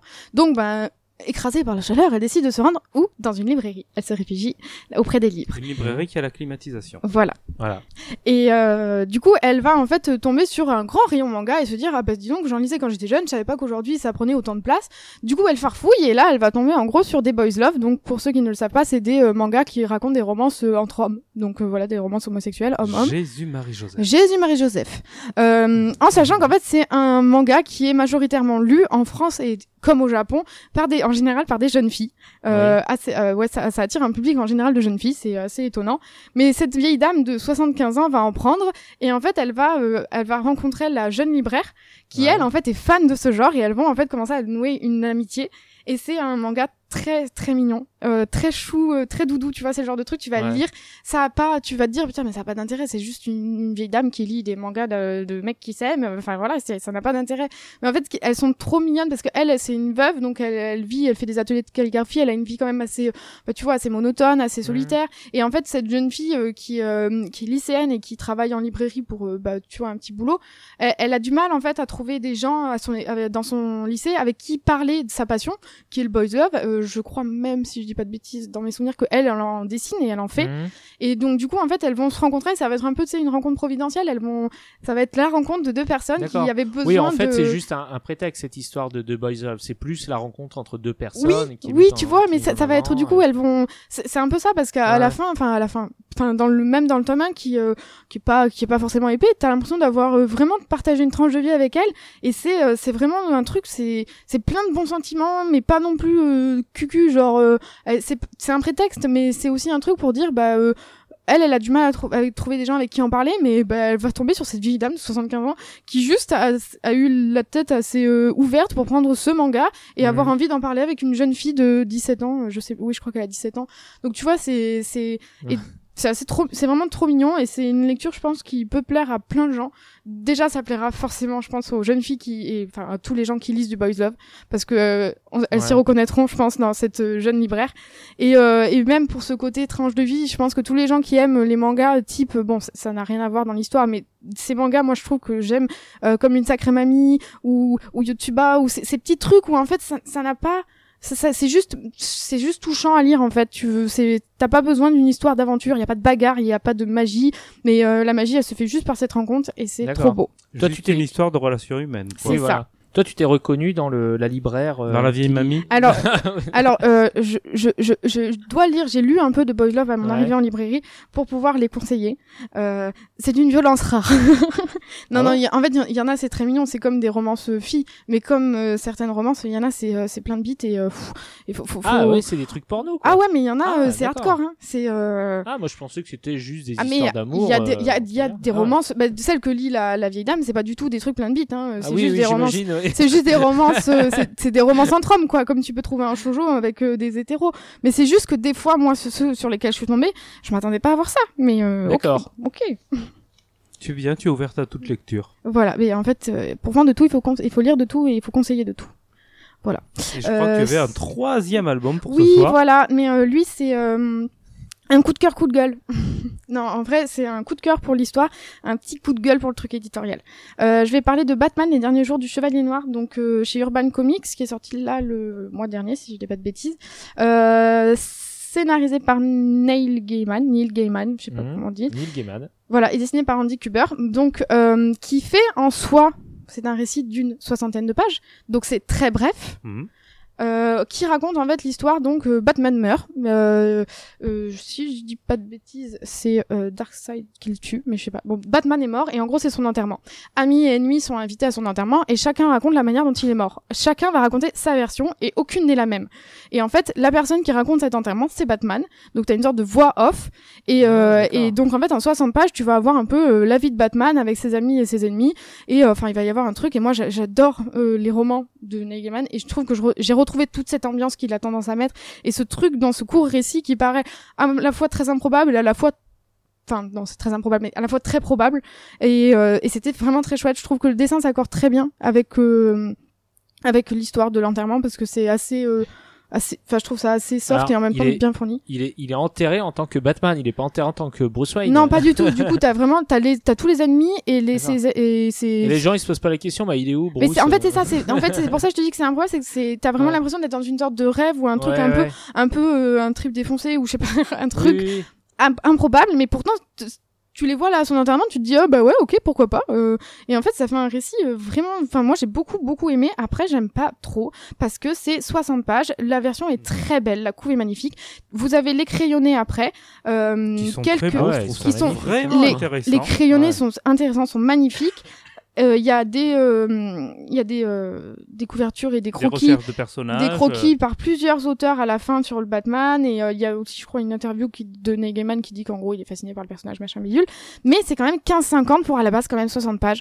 Moi je Mm. trouve ça un peu chéros Bah, le, le livre en fait les, les le- franco-belges, hein, euh, c'est dans les 15 euros et c'est 46 pages. hein. oui mais en fait le truc c'est que si tu te bases moi je me base pas sur un franco je me base sur d'autres récits de la même Oui, taille sur Ouais. d'autres. euh, En fait, je prends un ouais. truc de cette taille-là avec autant de pages. Là, en fait, les crayonnés sont magnifiques. Le, le bouquin, le, enfin le, le, le, comics et l'objet est très beau. C'est, c'est pas le problème comme d'habitude.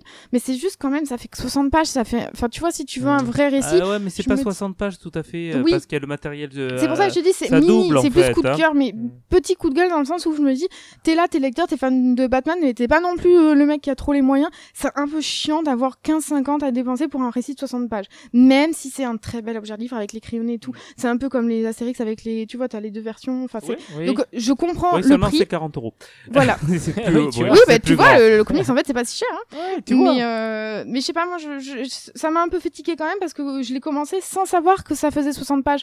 Donc en fait je me suis retrouvée là, j'ai adoré ma lecture, le Mais récit était trop bien, ça, ça fait le bon nombre que de tu- pages. Tu t'attends, tu vois l'épaisseur du truc, tu t'attends pas à ce que ça s'arrête. Oui, euh, mais je milieu, en quoi. fait, Tu- même ce récit, je l'ai trouvé fort par sa brièveté. Donc c'est bien qu'il fasse que 60 pages. C'était les 60 parfaites pages, D'accord. mais moi, je, oui, je m'attendais à un récit beaucoup plus voulu long. que ce soit moins cher. Bah, pff, voilà, pff, oui. ou ou en fait, retirent je les te- pages crayonnées. Non, en fait, versions, j'aurais pas, enfin, euh, j'aurais pas voulu. Je suis ouais. pas éditeur, ils font ce qu'ils veulent. Mais c'est Ouais. juste, je m'attendais pas à ça. Donc du coup, c'est vrai que je me dis, moi, j'imagine le lecteur. Tu feuillettes, oui, je sais que tout le monde feuillette, mais j'imagine le lecteur qui, comme moi, se dit, ah, bah, je vais le prendre. Il y en a plein en fait. Si c'est Batman, ils prennent le truc, ils, ils font, ils feuillettent pas, tu vois. oui. C'est Batman, ils se disent, bon bah ok, je le prends. Et je trouve ça un peu. Euh, Enfin, je sais pas. Moi, j'avoue, ça me déstabilise un peu de foutre 15 euros dans, enfin, 16 euros techniquement, 15, Mhm. 50, dans 60 pages, même si euh, c'est très très bien. Donc, j'ai- c'est un gros coup de cœur. Enfin, c'est un coup de cœur, mais c'est, c'est Un vrai. petit coup de gueule en même temps. Mais un petit coup de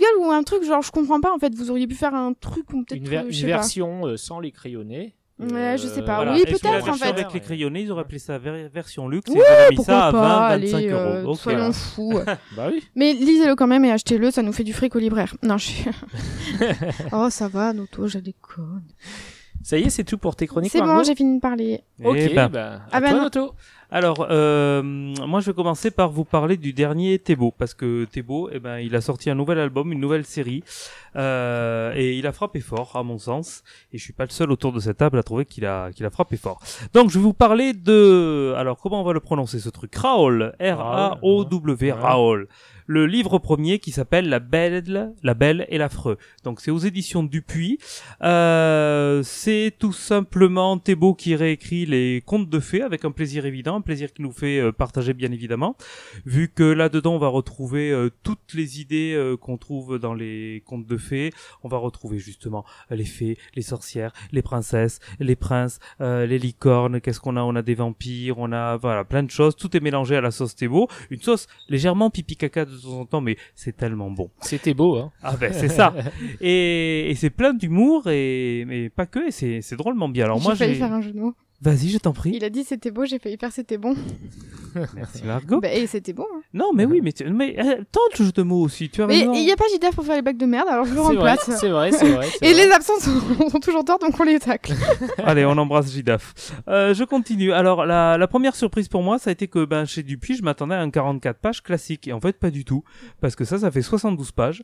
Euh, pour seulement 12,50€ et je trouve que c'est un petit prix par rapport à la pagination. Tu l'as euh, regardé un Eh peu? non, j'ai pas encore vu. Donc, euh, en fait, euh, dans cette dans cette histoire, il y a en fait deux deux histoires et à chaque fois, le récit débute par une illustration pleine page. Donc déjà, c'est très étonnant de la part de de Thébault. Mais plus étonnant encore, c'est que tout au long de l'album, il y a carrément quatre illustrations qui sont sur deux pages. Et, euh, ben c'est pas mal du tout en fait. C'est toujours dans le style à Thébault qu'on reconnaît bien et qu'on adore. Mais en fait, euh, côté illustration pleine page, Chapeau, sortent très chapeau bien. bas, hein, il s'en sort très très bien, c'est intéressant, soit par la simplicité, la composition ou le sens du détail dans certaines. Moi j'ai adoré. Euh, je trouve dommage que sur les illustrations de sur deux pages, ben, on ait le pli du livre au milieu parce que on perd toujours une petite Il partie. faisait ça aussi pour Captain Biceps c'est vrai que c'est des fois c'était un peu un peu un peu embêtant parce que bah voilà t'avais une bulle ou un truc qui tombait. et- Là, il n'y a pas de bulles, vu que ce sont vraiment des illustrations, mais c'est dommage quand même. Ouais. Euh, dans cette bande dessinée, Thébault soigne les décors, il dessine toujours beaucoup ses personnages de profil, on retrouve toujours euh, bah, son style de dessin.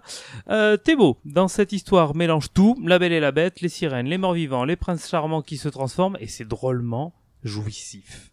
Euh, il n'hésite pas à transgresser aussi euh, les, genres, les codes, la narration.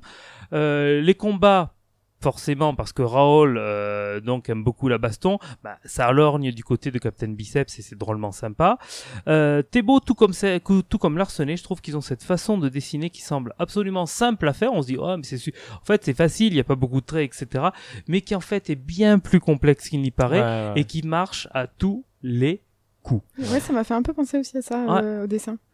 Euh, forcément, comme c'était beau, on a beaucoup de blagues pipi caca. Alors, deux exemples donc, que j'ai retenus. Hein. Case 1, il y a un personnage qui est balancé dans tous les sens qui dit « Ouh là là, je crois que je vais vomir ». Case 2, « Ouh là là, j'ai avalé mon vomi ». Voilà, c'était beau. Moi, j'ai beaucoup ri à Du celle-là. pipi caca et du gore aussi. Oui, hein, c'est ça. bien, euh, Et euh, aussi à un moment, il y a le héros Raoul qui tue ses soldats avec ses fesses. Voilà. Et les villageois disent "Oh là là, quel héros Il a tué les jeux- il a tué le méchant avec ses fesses. Bravo, ouais." bon, voilà, vous apprécierez. Moi, j'ai apprécié. Moi, j'ai apprécié. Euh, c'est une nouvelle corde quand même à l'arc de Thébault parce qu'au euh, au début il était dans la case Captain Biceps, ensuite ben, finalement il a fait Mickey, il était aussi à l'atelier Mastodonte et ben il est en train d'ajouter une nouvelle corde à son arc et on a- s'aperçoit qu'en fait c'est un virtuose le gars. Et les fables du poil aussi, qui étaient excellentes. Oui, chez Fluide Glacial. Ouais.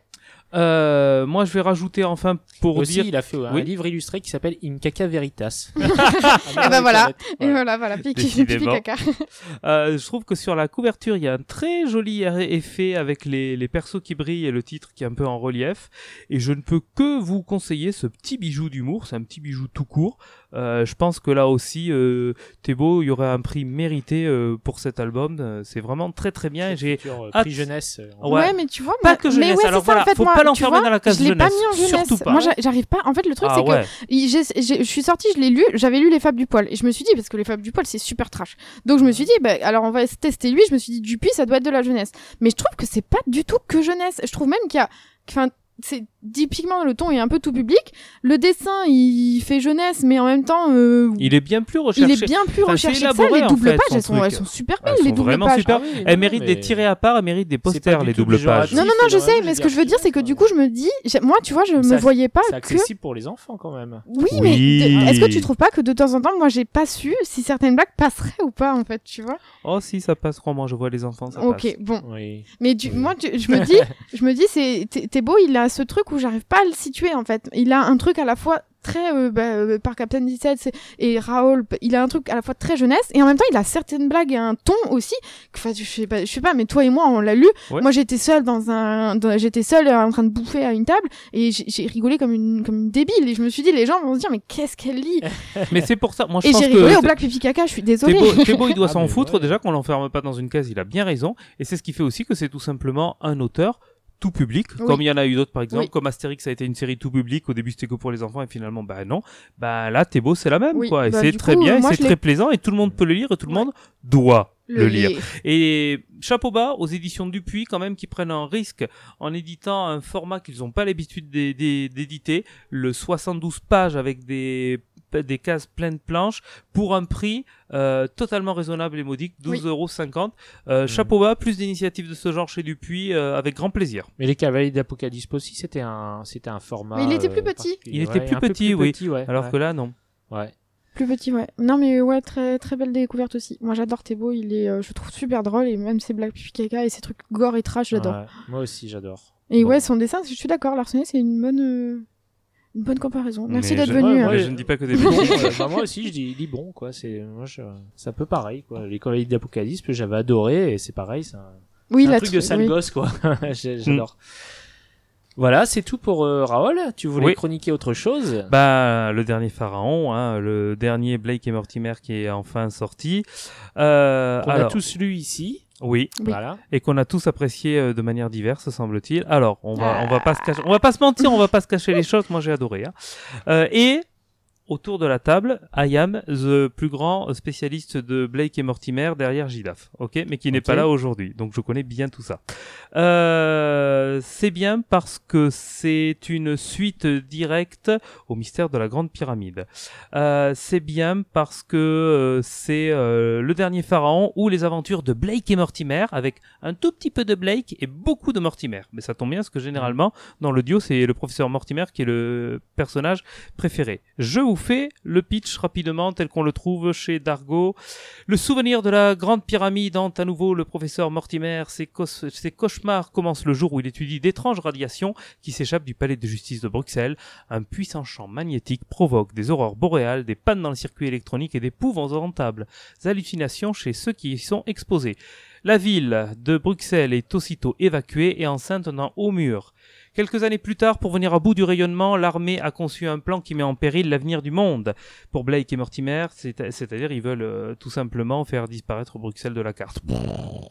Pour Blake et Mortimer, malgré leur vieille querelle, malgré leur âge, car ils ont pris de l'âge, il va s'agir de repartir à l'aventure vers une Bruxelles abandonnée pour tenter de sauver une nouvelle fois le monde et s'apercevoir que la zone interdite n'est pas si abandonnée que cela. Alors moi, ce que j'ai beaucoup aimé, c'est que déjà, c'est une réelle suite au mystère de la Grande Pyramide, qui est quand même un album fondateur de la franco-belge et de la légende de Blake et Mortimer. Euh, le fantastique est présent tout au long de cet album, ne serait-ce que par l'Égypte, les rêves, la préhistoire, je n'en dis pas plus. Il y a un message écologiste très fort dans cet album.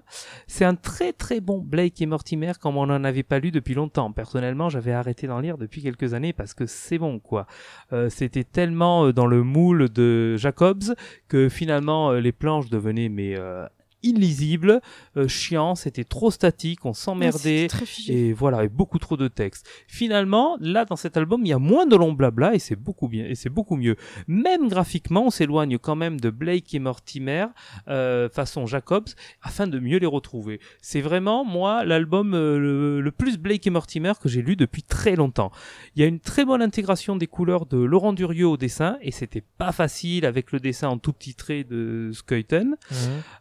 Euh, le professeur Mortimer a des airs d'Indiana Jones 4 sur le retour avec son grand âge, parce que bah il y a des fois il peut pas sauter certains passages, etc. Je sais pas si et- je sais pas si c'est flatteur comme comparaison, Indiana Jones 4. non, mais c'est le voilà le côté il a pris de l'âge et on s'en sert dans, dans l'histoire et c'est vrai quoi.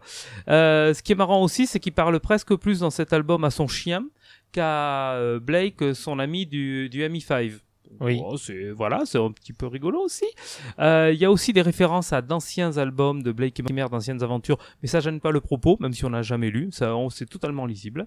Euh, ce qui est plaisant aussi, c'est que c'est un album long qui prend un peu son temps, 84 plages, planches contre 62 généralement. Donc là encore, on sort du carcan de Jacobs et finalement, ben, c'est mieux, on retrouve encore mieux ce qu'on aimait là-dedans. Le découpage des planches est moins dense, il est plus aéré, donc plus lisible. Même le papier, j'ai trouvé, semble de qualité sur l'édition classique. Oui. J'ai trouvé vraiment que là, il y avait un vrai effort de, de l'éditeur. Euh, Il n'y a pas Ulrich dans cette histoire, donc c'est pas un secret. Hein, voilà, il n'y a pas de spoiler, tout ça. Il n'y a Mhm. pas Ulrich.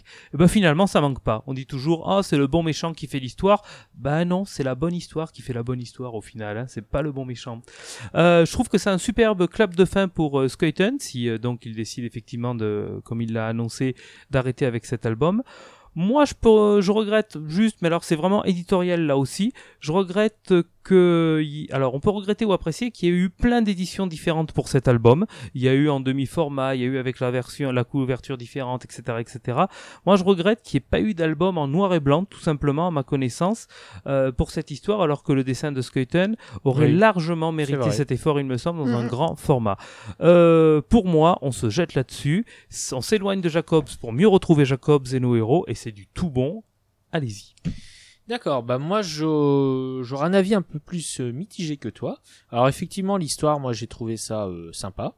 Euh, alors je propose, je propose qu'on fasse parce qu'il y a beaucoup de choses à dire. hein, donc je propose qu'on fasse euh, une partie euh, avec spoiler et enfin une partie sans spoiler et avec spoiler dans la critique, dans ce qu'on va dire. Pour, parce que j'aimerais beaucoup discuter de la fin notamment. Et alors Comment on fait pour la partie avec spoiler? Enfin, je eh comprends ben, pas. ce qu'on- ce qu'on va faire, c'est que la partie avec spoiler, on va la mettre, on la mettra à la fin de l'émission. Voilà. Donc, euh, et ceux qui nous écoutent sur la, à la radio, euh, sur Contact FM, eh ben, je vous invite à écouter euh, sur Internet. Voilà, euh, si vous voulez avoir la partie avec spoiler. Donc là, on va faire la partie euh, sans spoiler. Voilà. Et donc, je vais dire un petit peu ce que j'ai pensé. Alors moi, contrairement à toi, euh, j'ai j'ai jamais lu de Black et Mortimer. J'ai jamais pu. C'était Pourquoi mon premier aussi. Ah ouais, c'est ton de- premier aussi. Ah oui, voilà, ouais, voilà, ouais. Ouais, c'est avec la, barbe et tout. euh. non, mais euh, mais effectivement, euh, oui, Black et Mortimer, euh, moi j'ai jamais pu parce que bah déjà j'aime pas la narration de Edgar P. Jacobs. Effectivement, tu lis des pavés de texte et tout ça, et surtout ces cartouches à toutes les cases. Et bon, et même si effectivement, comme tu dis, il a mis moins de texte et tout, c'est donc c'est c'est sympa, c'est plus sympa à lire. Il y a quand même, il a quand même respecté les, il a quand même mis un peu trop de cartouches, notamment dans les scènes d'action. Je trouve que ça ralentit l'action, euh, ça ça casse un peu le truc. Après euh, le dessin, bon moi j'ai trouvé euh, bah, Skeuten euh, évidemment il fait il fait euh, enfin il est super enfin c'est un super dessin au niveau des décors. Euh, voilà, il- on sent qu'il adore les décors. De toute façon, il a une formation d'architecte, hein, donc on sent qu'il adore. Il prend, il s'éclate à faire les décors, ça, il y a pas de problème. Euh, les petits traits, bon, faut aimer, hein, euh, mais bon, pourquoi pas, c'est un style. Hein, euh.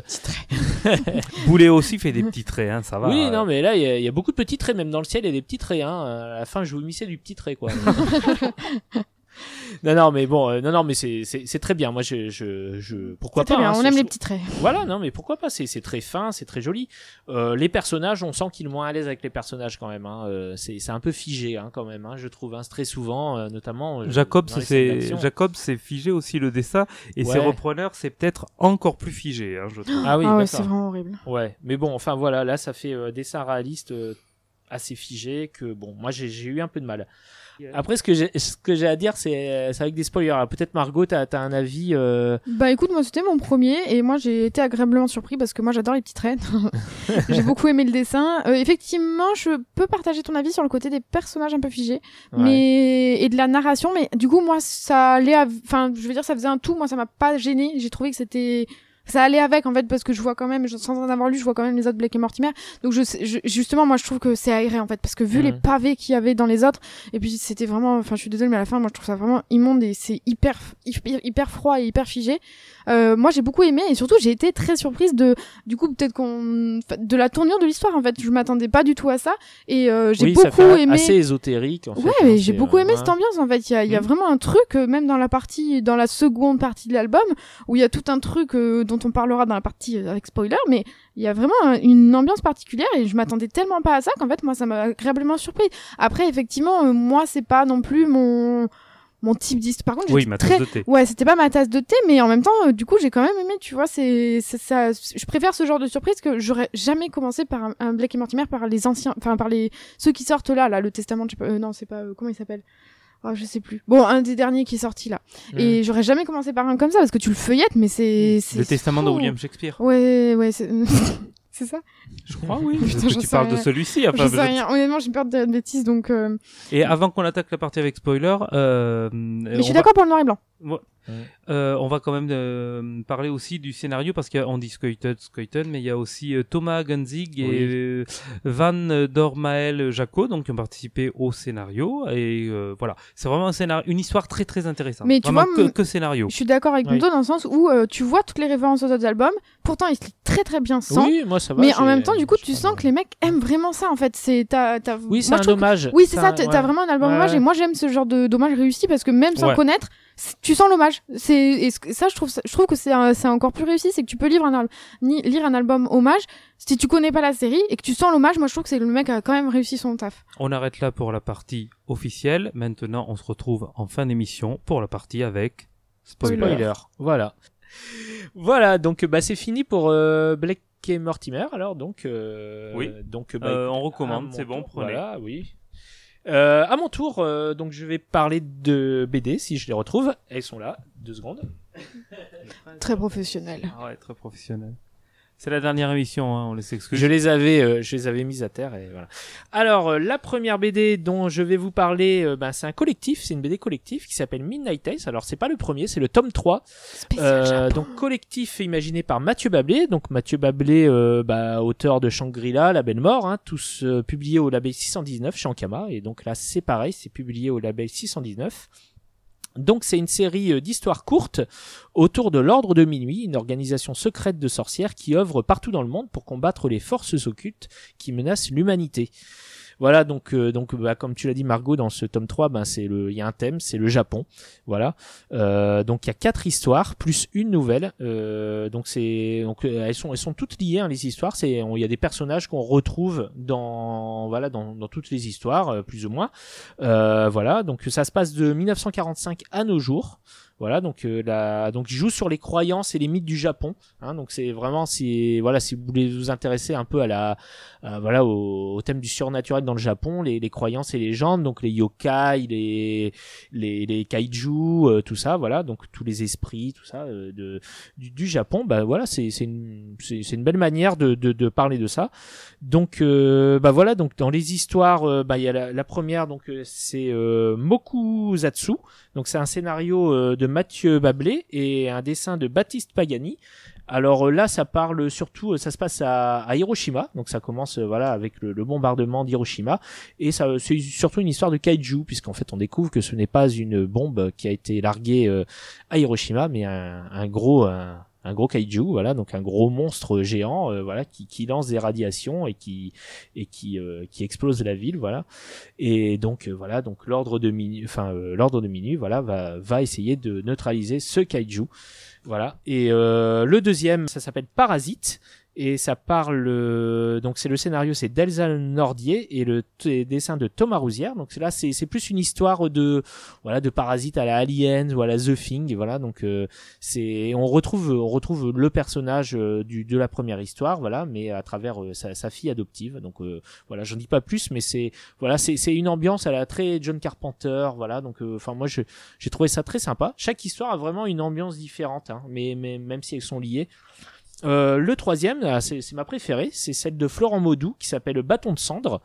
Et euh, là, ça se passe euh, ben, bien plus tard, puisque ça se passe à l'époque de Fukushima, au, au moment du séisme et de la de la centrale à, atomique, atomique, la centrale nucléaire de, de Fukushima, voilà. Et, euh, et donc là, c'est là, c'est une histoire euh, complètement différente puisque ça reprend le, le thème des Magical Girls, euh, mais traité d'un point de vue adulte, c'est-à-dire c'est des Magical Girls sur le retour, donc qui font partie aussi de l'ordre de minuit. Euh, voilà, donc, euh, mais voilà, c'est c'est en fait à travers l'histoire fantastique, euh, ça aborde plein de thèmes modernes comme la difficulté d'être une femme de 30 ans, non mariée au Japon, voilà, qui est apparemment un tabou là-bas ou encore l'homosexualité, euh, voilà, d'autres choses comme ça. Et euh, donc c'est une histoire, j'ai trouvé, elle a plus de profondeur que les autres finalement parce que bah déjà il y a une narration différente, c'est ça parle de c'est avec des flashbacks tout le temps. Et il y il y a quasiment pas d'action juste à la fin c'est que des dialogues entre les personnages voilà. Et, euh, et voilà ri- rien que ça ça change par rapport aux autres histoires. Et voilà et finalement c'est juste des personnages qui sont dans une voiture et qui parlent voilà en allant à leur mission. Et, et voilà et voilà c'est parsemé de flashbacks sur la vie de- d'un des personnages justement qui est dans la voiture. Et moi j'ai trouvé ça vraiment elle, elle est, elle est vraiment très profonde. Elle est plus profonde que les autres voilà parce que à travers un récit fantastique bah voilà on apporte des thèmes un peu plus complexes et notamment euh, voilà les inégalités qu'il y a au Japon à ce niveau-là puisqu'il y a quand même pas mal de tabous là-bas euh, voilà, le, le dessin aussi, il est super. Euh, Florent Baudou, bon, pour ceux qui ont lu Freak Squirrel, euh, ils connaissent. Hein, voilà, il a rien à prouver. Euh, le dernier, la dernière histoire, c'est les Sœurs de Célène. Donc là, c'est le scénario est de Mathieu Bablé et le dessin par The Nep Studio, que, dont j'avais déjà chroniqué un album dans le podcast, La Valise, qui est paru chez, chez Akileos. Voilà, donc c'est c'est eux qui ont fait le dessin de cette histoire-là. Et donc bah c'est voilà, on retrouve on retrouve des, quelques personnages de de, de l'histoire de Florent Maudou et même d'autres personnages d'autres personnages qu'on voyait dans, dans, le- dans la deuxième histoire. Voilà, donc euh, bah moi j'ai trouvé euh, j'ai trouvé très sympa, mais bon comme je disais j'ai préféré j'ai une préférence pour l'histoire de Florent Maudou. Je, voilà au final bah c'est une très bonne BD qui peut se lire euh, indépendamment des deux autres puisque moi j'avais pas lu Mhm. le, le tome 1 et 2. Voilà, donc on peut on peut très bien on peut commencer par le tome 3, on comprend hein, parce qu'il y a de toute façon il y a un petit truc qui explique au début euh, qu'est-ce que c'est que l'ordre de ça, minuit, oui. voilà. Euh, voilà, je sais pas toi tu l'avais lu Margot, tu Oui, j'ai lu les trois. Ouais, t'as lu les trois. ouais, ouais, moi j'adore de toute façon dès que ça parle de sorcière. Ouais. Et puis j'aime le format, la doggy bags, enfin ce genre de truc, j'aime j'aime vraiment ce, ce format et j'ai beaucoup aimé la thématique du Japon. Après, je, je sais pas, je, je crois que j'ai été un peu déçue parce que j'en attendais vraiment beaucoup. J'adorais l'histoire de Florent Maudou aussi, Ouais. beaucoup. Euh, après, dans la globalité, je sais, en fait, je crois que c'est je sais pas trop comment expliquer, mais je, je, je, je pense que ouais, j'en attendais trop. Du coup, j'ai eu l'impression d'être déçue. Après, j'ai passé un excellent moment. Mais tu sais, il y a cette impression de, ah, j'ai passé un bon moment, et en même temps, oh, bah, c'est tout. Ah d'accord. et, Ouais. j'étais, et en même temps, pourtant, c'est, j'ai adoré, tu vois, Est-ce genre que t'as lu Ah oui, j'ai oublié de dire, il y a une nouvelle aussi. Non, je lis jamais les nouvelles. Ah d'accord. Honnêtement, je, elle, est, elle est sympa, elle est sympa. Là, ça se passe pas du tout. Sur les euh, autres formats, c'est pareil, ça j'ai pas lu. Dans l'univers des samouraïs. Ouais. Ah, il y avait d'autres, des nouvelles aussi oui, dans les autres oui, formats. oui, ça, c'est, c'est, Ouais. ça a ce côté à chaque fois euh, texte euh, machin, et à chaque fois je les lis pas parce que j'ai pas le temps, j'ai pas envie. Mais c'est, mais c'est, mais je trouve que c'est très instructif parce qu'en plus entre chaque histoire, Oui, ils oui. te font un truc, bah, notamment sur les yokai, qu'est-ce que c'est, euh, tout mais ça. même à la fin, ils te mettent leurs sources, euh, Ouais, voilà. où est-ce qu'ils ont trouvé. Donc, c'est, moi, je te dis, j'adore le truc, ça parle de sorcière. En plus, j'adore les thématiques du Japon, et c'est pour ça que je pense que celle de Modu parle, parle plus, c'est qu'en gros, ça parle, comme tu dis, de la société japonaise. Mhm. Euh, après, c'est vrai que, tu vois, je me dis, c'est un format, au bout d'un moment, euh, enfin, il va pas, il va pas vouloir. Tu, vois, c'est en fait, je crois que c'est ça aussi qui m'imagine. Je me dis, mais ils vont pas pouvoir en faire 10 000 comme ça. Bah apparemment justement plaisant, le, mais- le, le, le côté les sœurs de Sélène, on les on, l'a- on les avait vus apparemment dans les autres âmes qui sont les sœurs de Sélène, ce sont les ennemis de l'ordre de minuit Oui, oui, voilà. je vois, oui, qui sont euh, voilà l'ordre de minuit euh, lutte contre les forces occultes alors que les forces de Sélène elles sont persuadées que les forces euh, enfin les, les démons tout ça sont pas méchants euh, voilà il faut il faut les aimer il faut les adopter il faut les et donc elles les voilà elles, elles sont elles sont en concurrence euh, l'une de l'autre quoi voilà En fait, je, je te dis, je ouais. suis partagée. J'ai cette impression de, j'adore cette série parce que c'est trop bien. Mhm. et que j'adore ce format, je- je- j'aime beaucoup.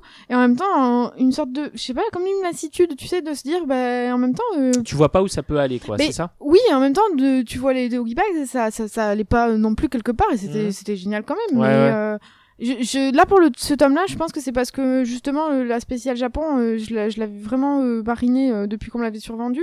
Et, euh, et je crois que c'était juste un petit flop, mais après, c'était quand même, euh, enfin, c'était quand même vraiment bien. Moi, j'aime ce genre de petits trucs que tu lis et t'en ressors, Ouais. c'est, Bah écoute, moi je connaissais pas et du coup j'ai pas été déçu de, de ce tome 3 et je trouve que c'est c'est vraiment bien et je pense qu'il y a matière à faire des choses justement un peu à- enfin il y a les, ce, ce, des spéciales, tu veux dire, à chaque fois non non ou pas forcément pas forcément non mais ce que je veux dire c'est que ils ont euh, justement avec cette cette opposition par rapport aux sœurs de Célène à mon avis il y a moyen de développer Oui. l'univers et de faire quelque chose de de, de vraiment euh, complexe et qui peut durer dans le temps quoi. Mais écoute, on verra bien. Après, c'est Ouais. aussi peut-être un truc de je l'ai lu au moment où tu sais, euh, t'étais dans des moments de lecture. Peut-être qu'aussi Oui. je l'ai lu à un moment où j'étais pas assez dedans. Et puis, euh, Ouais.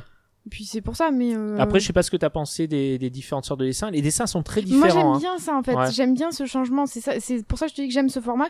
C'est que j'aime euh, recroiser des dessinateurs que j'ai vus au label 619 ou chez Ouais. Ankama.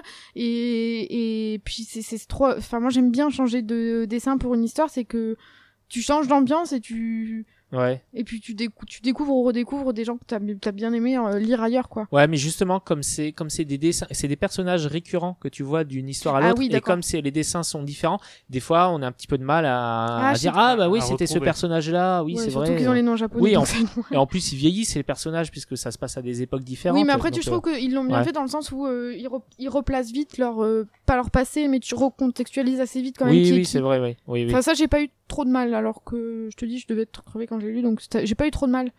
Je trouve que c'est assez bien fait pour que justement, surtout euh, au niveau d'un des personnages, tu t'y retrouves très bien. Ouais, ouais. Voilà, donc bah, bah, moi je trouve Mais lisez-le quand même, c'est ouais, très bien. non, Oui, c'est une super vraiment- lecture et puis oui, c'est- oui. je trouve c'est super intéressant si tu t'intéresses à la culture japonaise. Voilà, c'est euh, c'est vraiment bien quoi parce que ça aborde des thèmes euh, voilà, on parle toujours du Japon, des mêmes choses dans le Japon, Japon mais là on, les, les- le fait d'aborder les croyances et surtout aussi des, des choses dont- on a peu l'habitude d'apporter, bah, notamment les le sexisme au Japon, euh, le le voilà, les, les tabous, les différents tabous euh, qu'ils ont, bah voilà, je trouve je trouve c'est bien quoi, c'est Oui. C'est un hommage et en même temps il dénonce un peu des trucs. Je trouve c'est pas mal. Voilà. Euh, voilà bah, c'est tout pour euh, Midnight Tales. Euh, moi je voulais vous parler euh, pour finir d'une d'une BD que j'ai adoré pas du tout le même genre. Euh, Open Bar de Fab Caro.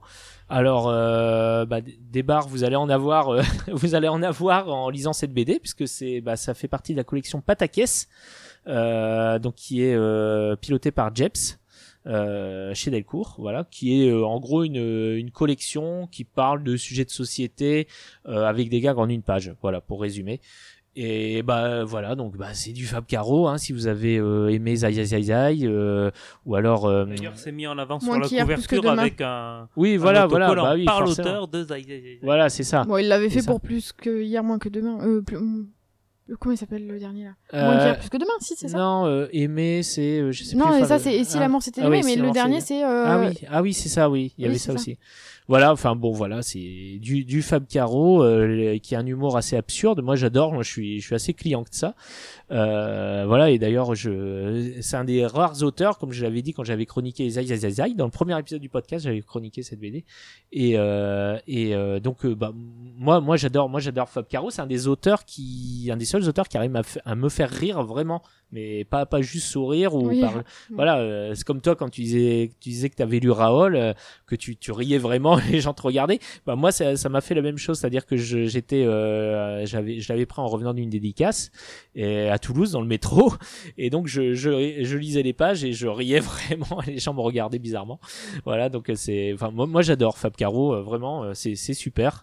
Voilà, donc euh, bah, Je trouve ça plutôt pas mal. Effectivement, c'est combien? C'est 12,50. euh, ouais, je sais plus. euh, on me l'a- 12,50. Ça Ouais. se lit peut-être un peu vite pour 12,50. Moi, c'est mon voilà. petit oui, regret. c'est ça, c'est ça, ça. et ça. surtout, en ça fait, c'était que Ouais. moi, j'ai lu euh, tout. En fait, j'ai- non seulement je suis les éditions sur Instagram, et en plus, c'était prépublié, je Ah, crois, sur aussi, les Inrocks. tu. Oui, c'était prêt, oui. Voilà. Et donc, du coup, en fait, j'avais lu la majorité de l'album. Ah, J'ai cro- d'accord. je crois même que j'ai lu quasiment tout l'album. Et, et quand, je- du coup, je l'ai relu quand il est arrivé. Mais du coup, j'ai eu l'impression qu'il était. Enfin, pas qu'il était pas drôle, mais j'ai j'ai pas rigolé. Du coup, je me suis dit, Ah. est-ce que c'est moi? Parce que je les ai déjà lus et je me souviens que les premières fois que j'ai lu certaines planches, j'étais, j'ai vraiment rigolé. Mais là, du coup, de l'avoir relu, je me suis dit, putain, je, je suis, je suis un peu. euh, J'arrive pas à savoir s'il est bon. Tu vois ce que je veux Ouais, dire? C'est ouais. que du coup, j'ai, comme j'ai pas rigolé à ma lecture de l'album, Oui. j'arrivais pas à savoir si c'était moi qui avait pas d'humour ou si c'était parce que je les avais déjà lus en avance et que du coup techniquement je les connaissais donc pas de chute Ah oui, d'accord. mais euh, effectivement du coup je me suis dit et puis surtout par rapport même par rapport à euh, moins qu'hier plus que demain quelque chose comme ça je le trouve je le trouve vachement plus rapide à lire Ouais. mais ouais. vraiment mais alors que pourtant c'est à peu près le même format mais je sais pas pourquoi celui-ci et c'est ça peut-être se- encore une fois ça parce se que lit j'ai déjà lu vraiment, vraiment très très Mais ça vite. se lit non, très non, vite. mais moi j'ai lu très vite aussi. Hein. Mais Peut-être que euh, ça aurait mérité un format plus petit et poche. Pas poche, mais au moins à 5, quoi. Mais Un format plus petit pour ce genre ah bah après tu vois euh, ouais. l'autre là son. Avec ancien une couverture souple. Ouais, enfin, son ancien, il était un tout petit peu plus petit, je crois, et il était à 12,75. Je sais pas pourquoi, plus cher, mais euh, il y avait, je sais pas. Mais euh, après, il est, il est, enfin, moi, je te dis, il y en a moi, certaines, je m'en que- souviens et je m'en souviens encore et je me souviens avoir rigolé comme ouais, une bécasse. Ouais. Mais de l'avoir relu en entier comme si je lisais un album, comme si je le découvrais, ben non, ça, ça fait. Du coup, je me suis dit, je me dis peut-être les gens qui lisent ailleurs, ils vont pas, enfin, ils vont être déçus s'ils achètent Oui. l'album. Bah c'est moi c'est moi ce qui m'embête un petit peu c'est bah déjà le côté euh, le côté euh, format euh, cartonné, tu vois. Oui. Je trouve que c'est, moi j'aimais bien Zai Zai Zai parce que Oui. c'était un format souple avec un avec une couverture épaisse quand même, mais Oui. avec un beau un beau papier, une couverture un peu un peu cartonnée, un peu. Mais j'aimais bien Voilà. les éditions de Six Pieds Sous Terre. Ouais, de quand six pieds sous terre. Voilà, je trouve je trouve ça convient mieux avec euh, le, le type de dessin et voilà et les gags de Fab Caro. Son prochain album à la rentrée est de nouveau chez Oui, je sais, ouais. Six Pieds Sous Terre. J'en ai entendu parler. Ouais, j'ai vu vu un extrait, ouais. Ouais. Voilà, bah c'est ouais, bah c'est super, tant mieux. Mais bon, voilà, euh, voilà. Moi, je, moi, je, moi, j'adore. Moi, moi, euh, contrairement à toi, j'avais vu que le premier gag, euh, celui euh, avec l'éléphant dans la salade. Là. Oui. Mais bon, enfin, moi, j'ai- moi, j'adore Fab Caro. Mais et après, oui, c'est, je te dis, j'ai, Ouais. j'ai, j'ai beaucoup rigolé, c'est de l'humour absurde. Ça, c'est, enfin, je suis cliente aussi, tu vois. Ouais. C'est, c'était ce petit truc. Après, euh, c'est peut-être aussi, euh, j'arrête pas de critiquer, de pointiller certains trucs dans cette euh, émission. Donc peut-être Ouais. qu'en fait, c'était juste pas mes moments de lecture. Mais ça marche plutôt bien hein, parce que dans la Oui. librairie, euh, voilà, la librairie, euh, c'est Terre de légende à Toulouse. Là, il, il leur restait plus que deux exemplaires. Donc tu vois, c'est, euh, ils en avaient, ils en avaient énormément. oui, je te dis, quoi. moi, c'est le genre de truc. Je sais que Ouais. si je fais une grosse mise en place, je prends pas de risque. Donc, euh, Ouais. Bon, bah c'est tout pour la partie lecture. C'était une partie euh, bien fournie. On, On va passer à la partie interview? on va passer à la partie interview. Alors, le mois dernier, lors du Salon du Livre de Narbonne, où on avait enregistré l'émission avec Fred Vigneault, on avait également eu le plaisir de rencontrer euh, Justine Cunha, la dessinatrice de la BD Dans les yeux de l'IA, paru chez Dupuis. Et comme ici on avait lu sa BD, bah, on lui a proposé de venir s'installer à notre table pour faire un peu plus connaissance et parler de sa série avec Carbone. Donc bah, on écoute euh, l'interview tout de suite. Émission spéciale euh, avec une interview de Justine Cunha qui nous a rejoint au Salon du Livre de Narbonne. Bonjour. Bah alors toi Justine, tu es euh, la dessinatrice de Dans les yeux de l'IA qu'on a déjà chroniqué dans le podcast. Voilà, Oui, c'était Sissi qui l'avait euh, chroniqué, Ouais, mais bon, elle est pas là malheureusement, donc euh, c'est pas grave. On va quand même faire l'interview avec toi. En tout cas, on a, on a quasiment tous lu l'album hein, ici, hein, je crois. Il y a que toi Gilaf qui l'a pas Euh, lu. oui, j'ai pas eu cette chance. Je crois, je crois qu'on l'a lu, lu et apprécié en plus. Oui, On a oui, parlé, oui, voilà. Mais j'en ai entendu parler dans les yeux de l'IA puisque j'avais posé la question et pourquoi pas dans les pieds de l'IO. Voilà, c'était une bonne vanne, merci de l'avoir faite, tu n'étais pas obligé. il fallait, Voilà, il c'est fallait, fait. il Non, mais j'avoue que quand tu m'en as parlé et que tu as dit que tu allais la faire, je n'y croyais pas. Et tu l'as C'est fait. un spoil Bravo. du tome 2. Voilà, donc euh, bah écoute euh, Justine, on est très content que tu aies accepté de, de venir euh, pour l'interview. Alors c'est de l'impro total, hein, on n'avait rien préparé, mais bon. Moi j'ai comme- une question, moi j'ai Oui, une question. oui. Parce que comme euh, c'est ton premier album BD, Oui. bah, qu'est-ce que tu faisais avant Voilà, on va- on va te- sort. Mais Qui est enfin, dessus À part une fan de Shira. Oui, c'est ça. Alors moi, à la base, euh, je me suis lancée au niveau de mes études euh, dans le milieu de l'animation, du cinéma d'animation. Euh, donc j'ai fait euh, l'ISA, l'Institut supérieur des arts appliqués après mon bac, puis un DMA, c'est un diplôme des métiers d'art en cinéma d'animation, puis Mhm. ensuite trois ans dans une école dans le Nord-Pas-de-Calais qui s'appelle Supinfocom. que je connais très bien, Voilà. ouais, à Valenciennes. Et oui, c'est Ouais. ça, à Valenciennes, pour le meilleur et pour le pire. Et euh, avec euh, l'objectif ensuite de travailler donc sur des séries, des longs métrages, voilà. Mhm. Et j'ai quitté l'école, j'ai commencé par euh, réaliser une série qui s'appelle L'heure du conte Storytime, sur laquelle euh, j'ai fait la réalisation et les graphismes. Mhm. Et ensuite, euh, les trois années qu'on suivi, j'ai dessiné des personnages pour des séries, des longs métrages, voilà, plein de projets en animation. Et, euh, et en fait, je poste régulièrement mes personnages sur les réseaux sociaux, euh, mes dessins, plein de choses. Et c'est Bénédicte qui, sur Facebook, a vu un de mes dessins, m'a envoyé un message en me disant Voilà, je suis scénari- scénariste chez Dupuis, est-ce que ça te dirait pas de faire un projet à deux? Et bien sûr, j'ai dit oui. à, à l'époque où il t'a contacté, il n'y avait pas encore de. Il y avait de- la boîte à musique. Il était pas Alors, encore sorti il n'était pas hein. encore sorti, il Ouais, était en préparation. Oui, voilà. Euh, il était, il s'apprêtait à sortir. Je me rappelle parce que c'était juste avant Montreuil. Et donc il allait seulement sortir, euh, et- mais je connaissais déjà JG parce que je suivais Ouais. son travail sur Facebook. Et bon, le, le nom Dupuis de base, euh, voilà. Et le scénario de, de Bénédicte euh, m'a vraiment touché parce que c'est des personnages féminins, avec du fort caractère, beaucoup de représentation. enfin, Bah, tout ce que re- la j'aime, pro- euh. une rare représentation du- d'un personnage handicapé. Et apparemment la première voilà. chez Dupuis. Oui. C'est ça ça. ça Oui, oui. n'existait pas chez Dupuis avant, donc euh, donc voilà, donc euh, Et, et, alors quand elle t'a contacté, la, la BD était déjà, euh, enfin Dupuis était déjà intéressée par la BD. Elle avait déjà parlé de la BD ou pas vous du avez tout. En fait, elle avait l'envie qu'on travaille ensemble. Elle Ouais. m'a dit j'aime bien tes dessins. Mais on n'avait pas d'histoire, euh, rien Ah du tout. d'accord. Euh, donc euh, on parlait un petit peu des possibilités. Et en fait, un jour, elle est venue me voir. Elle m'a dit voilà, sur ton Instagram, j'ai vu ce dessin. Et je sais pas pourquoi c'est une rousse de profil euh, Mhm. qui n'est pas du tout en fauteuil roulant en plus. Et elle m'a dit mais cette fille là, elle s'est fait renverser par une voiture, il lui est arrivé ça. Et en fait toute l'histoire a découlé de ça. Et donc le personnage principal c'était un dessin à la base totalement euh, au hasard et qui est devenu l'héroïne de, de cette bande dessinée. Oui, oui, c'est vrai qu'on va peut-être euh, un peu pitcher l'album parce qu'on a, on a, on en avait déjà parlé dans le podcast, mais pour ceux qui n'avaient pas écouté l'émission, euh, donc on va, on va juste dire, donc ça parle de Lia, donc qui est une, une jeune fille qui est, euh, qui s'est fait renverser par une voiture. C'est ça. Et suite à cet accident, donc le, le, le- le chauffard donc qui l'a renversé euh, s'est la sauvé, fuite, a pris ouais. la fuite, voilà. Et donc euh, La- là, on est la, la BD se passe quelques années plus tard où elle est donc elle est devenue euh, paraplégique, elle est devenue handicapée et, euh, et elle, euh, elle arrive à trouver un stage dans un cabinet d'avocats. C'est ça. Et en fait, euh, le- il y a une idée derrière, euh, derrière cette volonté de faire un stage, c'est qu'elle cherche à savoir qui l'a renversé, parce qu'apparemment, euh, c'est quelqu'un qui, euh, Qui a payé une- ouais, une qui a, forte- qui a une payé ses parents, voilà, qui a payé ses parents pour que pour qu'il n'y ait pas de, de procès, qu'on étouffe un peu, un peu l'affaire, quoi. Donc, euh, donc elle, elle cherche la vérité. Et donc voilà, c'est en fait c'est- un huis clos en fait cette, cette BD parce qu'elle Oui. se passe quasiment euh, tout le temps dans le dans le cabinet d'avocats. Oui, oui. Voilà. Donc c'est une série prévue en combien de tomes? En deux tomes, c'est ça? Alors ça va être trois, Trois, trois ouais. volumes euh, avec possibilité de suite, mais à la Mhm. fin du troisième volume, on connaîtra le coupable. Ah, enfin, Voilà. quand même. parce Ah là que, là, voilà. bah désolé.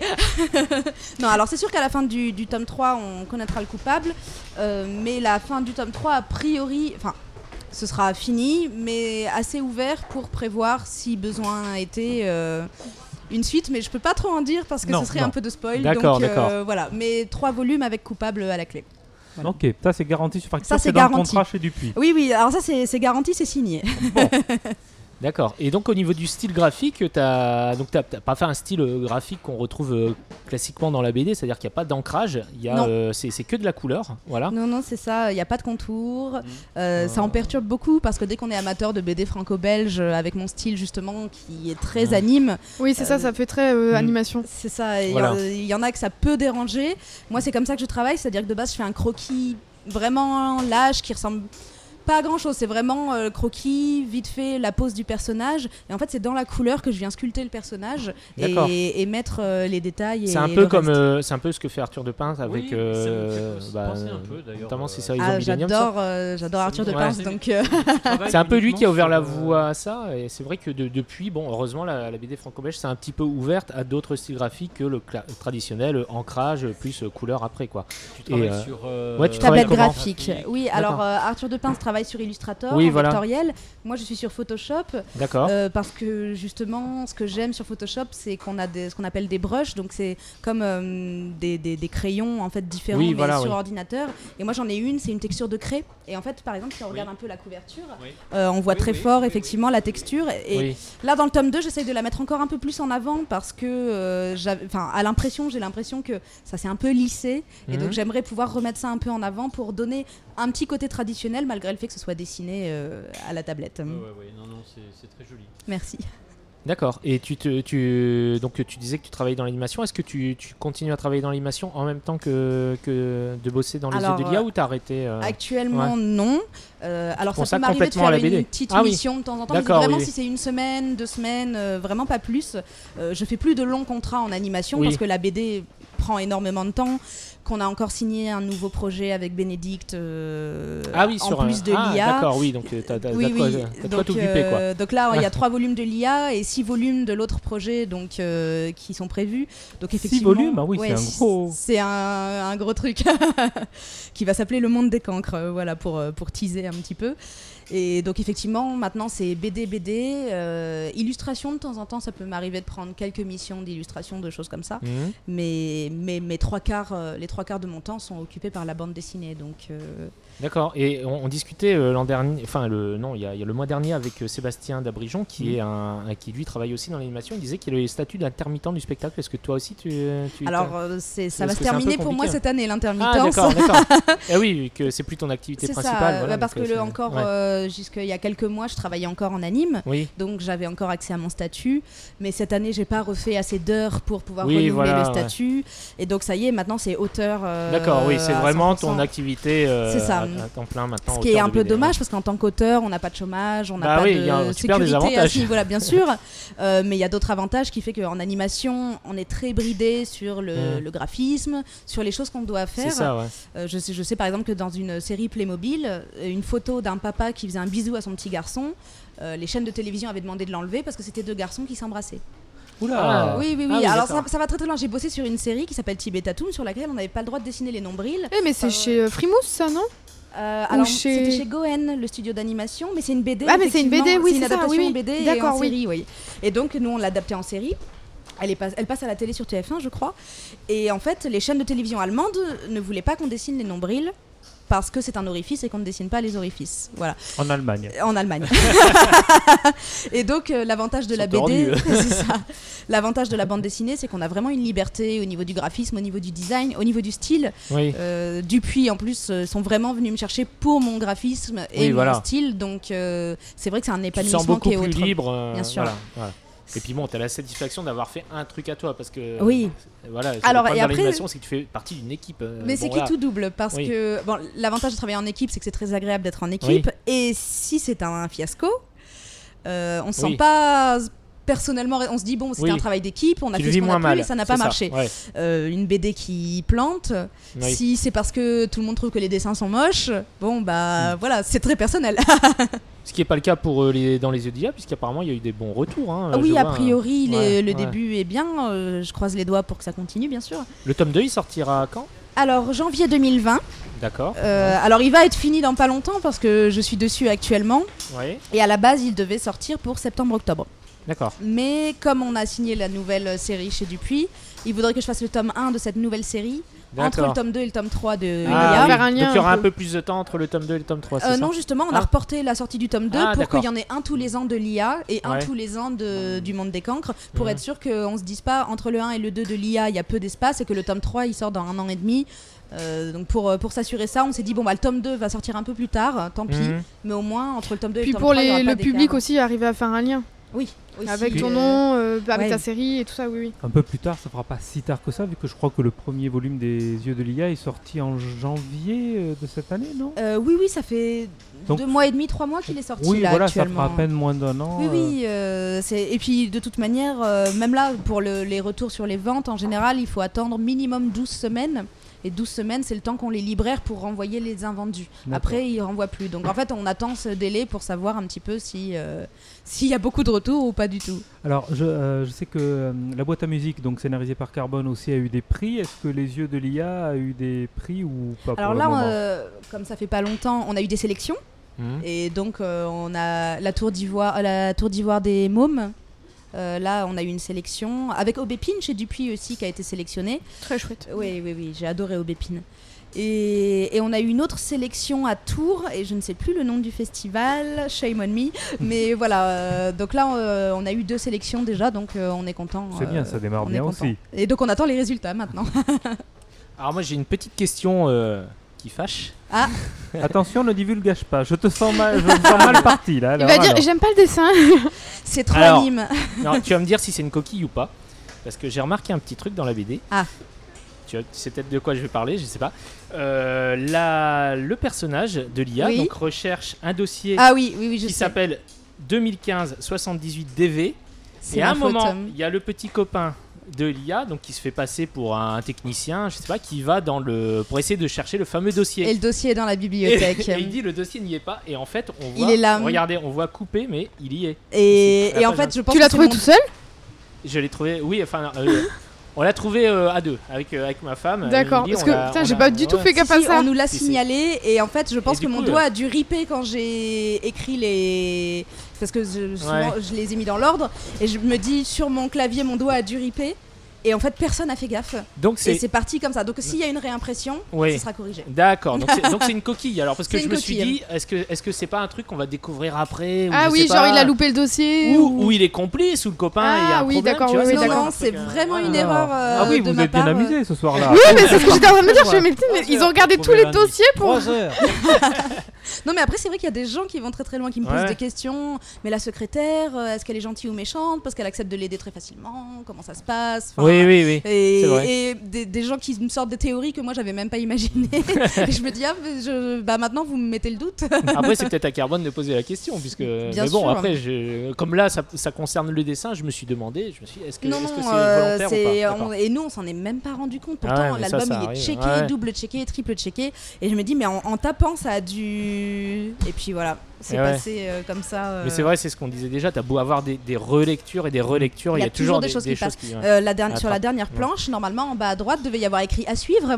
oui Et, Ah oui, euh, cette fameuse anecdote. Oui, oui, oui. Et, Ah oui, il y a rien, oui, c'est vrai, oui. Et il est passé à la trappe aussi, on Ah sait oui. pas comment. Et sur euh, Amazon, il y a quelqu'un qui a mis un commentaire euh, avec une seule étoile en me disant si j'avais pu, j'aurais mis zéro étoile parce qu'à la fin, on connaît pas le coupable. Alors que c'est Ah, une saga, d'accord, oui, mais. oui. Oui, oui, oui, mais. Oui, bon. mais c'est des utilisateurs d'Amazon, je veux pas dire. Hein, euh. Donc voilà, donc, euh, mais du coup, euh, il était frustré par la fin, forcément. mais bien sûr, on connaît pas à la fin du tome 1 le coupable parce que c'est un tome 1. Mais voilà, il était assez fâché. Et je pense que. Et il y a plusieurs personnes qui m'ont dit, alors probablement euh, des gens justement qui qui ont pas forcément fait attention à la Mhm. couverture, mais qui m'ont dit, euh, il y a une suite, comment ça va marcher? Donc le à suivre sera remis s'il y a réimpression. euh. D'accord. Bon, bah super. Bah, je sais pas, vous aviez d'autres questions à poser à Justine euh? Euh, non, pas Non, on allait dire, spécialement. moi j'allais dire le prochain projet, mais elle en a parlé. donc, Oui, voilà. voilà. Et puis que vraiment, bah, on est content déjà de te rencontrer parce que voilà, c'est un, un album que Sissi nous a fait découvrir et qu'on a vraiment aimé. Et euh, bah, vivement la suite. Très et chouette, puis ouais. euh, à découvrir donc le monde des cancres. euh, oui, ça, oui, voilà oui, euh, avec un univers un peu à la Coraline. euh, donc euh, j'espère que j'espère que ça marchera aussi, on verra. Bon, bah merci. Bah non, merci, à vous de m'avoir accueilli. Merci à toi. et puis, euh, bah écoute, on te souhaite euh, bonne chance hein, pour euh, la suite et puis pour euh, tes prochains projets. Voilà. Merci bon festival. Merci. Voilà, donc c'était l'interview de Justine Cuna, euh, petite interview rapide et improvisée, mais c'était très sympa de la recevoir. Donc si vous ne connaissez pas Dans les yeux de l'IA, on espère que ça vous a donné envie de découvrir la BD. Euh, bah voilà, c'est terminé pour cette émission de cette dernière émission de la saison. Alors qu'est-ce qu'on fait? On revient à la rentrée? Bon, bah. Si tu nous invites, oui. Oui. Oui, écoute, bah moi je, je vous invite, c'est Oui. plutôt dans mon local, donc c'est plutôt à moi oui, de vous voilà, inviter c'est en ça, fait. c'est ça. c'est plus c'est Margot, c'est elle la taulière. Allez, je vous invite. Alors, euh, bah, avant de vous souhaiter de bonnes vacances, on a deux petites annonces à vous faire. Euh, donc, comme on vous l'avait dit le mois dernier, on vous diffusera pendant l'été l'émission spéciale sur Joanne et Pierre-Louis qu'on a qu'on a faite avec JDAF. Euh, donc, on ne sait pas encore euh, quand exactement, mais ce sera sûrement deuxième deuxième semaine de juillet, voilà. Voilà. Donc, et puis si vous venez dans l'Aude en juillet, sachez que Noto et moi, on va s'affronter dans une battle de dessin. Alors, Oui. on rappelle peut-être ce que c'est qu'une battle de dessin, Noto. euh? Oui, alors déjà, moi j'appelle ça combat de dessinateur parce que je manie la langue française, je Ah la oui, châtie, je la soigne. Euh, donc on va être euh, sur scène, chacun avec un paperboard, des feutres, euh, et ensuite, eh ben, il va y avoir des sujets qui vont nous être donnés, donc soit par le public, soit préparés avant, mais on ne les connaît pas, et on a un temps limité, une, deux, trois minutes pour réaliser et en- le dessin sur le thème, et ensuite c'est le public qui vote euh, le dessin qu'il a préféré. Et ensuite, euh, il y a des épreuves où, par exemple, des fois on nous bande les yeux, on nous met une main dans le dos, il faut changer de main, faire un cloche-pied, J'ai cru que t'allais dire on nous met une main dans le slip. J'étais là sans bizarre, c'est battle de dessin. quoi. Si, si, j'ai déjà fait ça en boîte de nuit, très tard, à Ok, 3h du matin, mais on le fait aussi. Et t'es payé ça aussi Oui, oui, aussi. Ouais, ça va être dur de dessiner euh, sans trembler. Donc tu proposes aux gens de venir nous voir le 19 juillet aux Essar Abram à 18h ou 18h30, c'est ça? C'est ça, c'est ça, exactement. Et c'est euh, bien entendu euh, ouvert au public et gratuit, voilà. Et moins cher euh, qu'un billet pour Tokyo. Voilà, bien sûr, oui. Euh, voilà, donc le 19 juillet à Abram, aux Essarts, donc 18h. voilà, on- venez, venez nombreux euh, si vous voulez me soutenir, hein, parce que l'autre on s'en fout. Voilà. C'est ça, parce que de toute manière je vais l'écraser, donc c'est lui qui a besoin de Écoute, soutien. moi il a, il fait une vous blague, à- il a fait des blagues sur. Amazon, je te soutiens à 100%. voilà, donc venez nombreux, on vous promet du sang et des larmes. C'est ça, et du rire aussi. Voilà aussi. Voilà, à noter aussi que Abraham, bah voilà, on fait ça à l'occasion d'une expo euh, sur Alix, voilà, euh, et donc euh, Qui a bah, lieu jusqu'au 22 septembre. Oui, oui, c'est ça, tu le sais mieux que moi. euh, voilà, et donc je, juste avant notre euh, battle de dessin, il y aura aussi un atelier manga euh, animé par Olivier Faure. Donc si vous êtes intéressé, voilà, vous savez pas quoi faire euh, à ce moment-là, bah, c'est une bonne occasion de bah, de s'essayer au manga. Tout à fait. Tant qu'on est dans la partie promo, alors alors, je suis en dédicace à Montaulieu, le village du livre dans l'Aude. Le 12 juillet, c'est un samedi, c'est ça, je me trompe pas? C'est le 12 juillet, il me semble, oui. Voilà. Voilà, à la librairie Tapage, donc euh, vous pouvez venir aussi euh, à cette occasion. Et en plus, Oh, sur- puis- en plus il y aura pas Yigael, alors Mais venez. écoutez, si c'est la partie promo, sachez Voilà. que je suis dans ma librairie tous les jours du mardi au samedi de 10h à 13h et de Voilà. 15h à 19h. Elle ne prend pas de vacances, vous pouvez venir euh, pendant l'été. Et moi, bah, puisqu'on en y est, hein, c'est la fête du slip, hein, donc on va continuer. Hein. Euh, moi, je serai en dédicace le 31, euh, le 31 juillet à Saint-Pierre-la-Mer, donc euh, au Noctambule, voilà. Donc euh, à partir de 20h, de 20h à minuit. Donc si vous voulez me voir dédicacer la nuit, euh, voilà. Il faudra que je fasse une sieste pour pas être trop fatigué, pour vous faire des beaux dessins. Voilà, donc euh, bah écoutez, ça se passe en bord de mer, c'est très sympa. Donc, Très euh, sympa. bah, Et il voilà. fait très chaud, n'est-ce pas Margot? Oui, On y boit beaucoup de bière. on hein. y boit beaucoup de bière. Voilà, exactement. Donc, bah, écoutez, ve- venez, venez me voir. Voilà, j'y j'y serai et je vous accueillerai avec plaisir. Euh, sinon, bah voilà, comme d'hab, vous pouvez continuer à nous suivre sur les réseaux sociaux. N'hésitez pas à parler de l'émission autour de vous. L'adresse du site pour l'Inno Chronique Lecture, euh, frama.link slash atelier des BD. Oui, il reprend un peu la poussière, hein, le site. hein.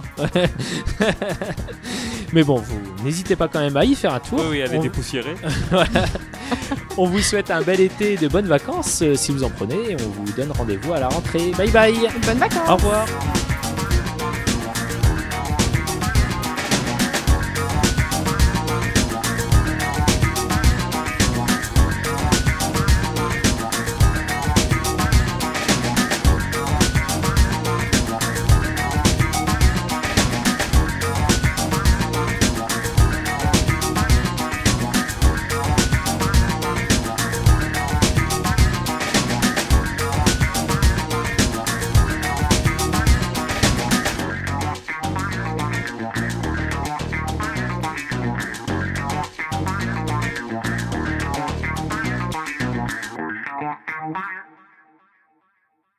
Donc on va commencer la partie spoiler euh, de Black. de Bla- partie spoiler. Que ceux qui Black se sont endormis pendant qu'on parlait s'en aillent. voilà, voilà. Donc euh, bah écoutez, bah on va on va commencer par euh, par parler des déjà euh, déjà moi il y a un truc qui me qui m'embête un peu dans la dans la BD. Oui. Alors euh, et c'est toute euh, toute la partie où il est dans Bruxelles. Hein Oui. Euh, il se promène, il se promène dans Bruxelles abandonné et dans les cartouches ils mettent alors il va sur euh, sur la Grand Place, après il passe par la place des Martyrs. Enfin j'ai l'impression de faire une visite guidée de, de Bruxelles.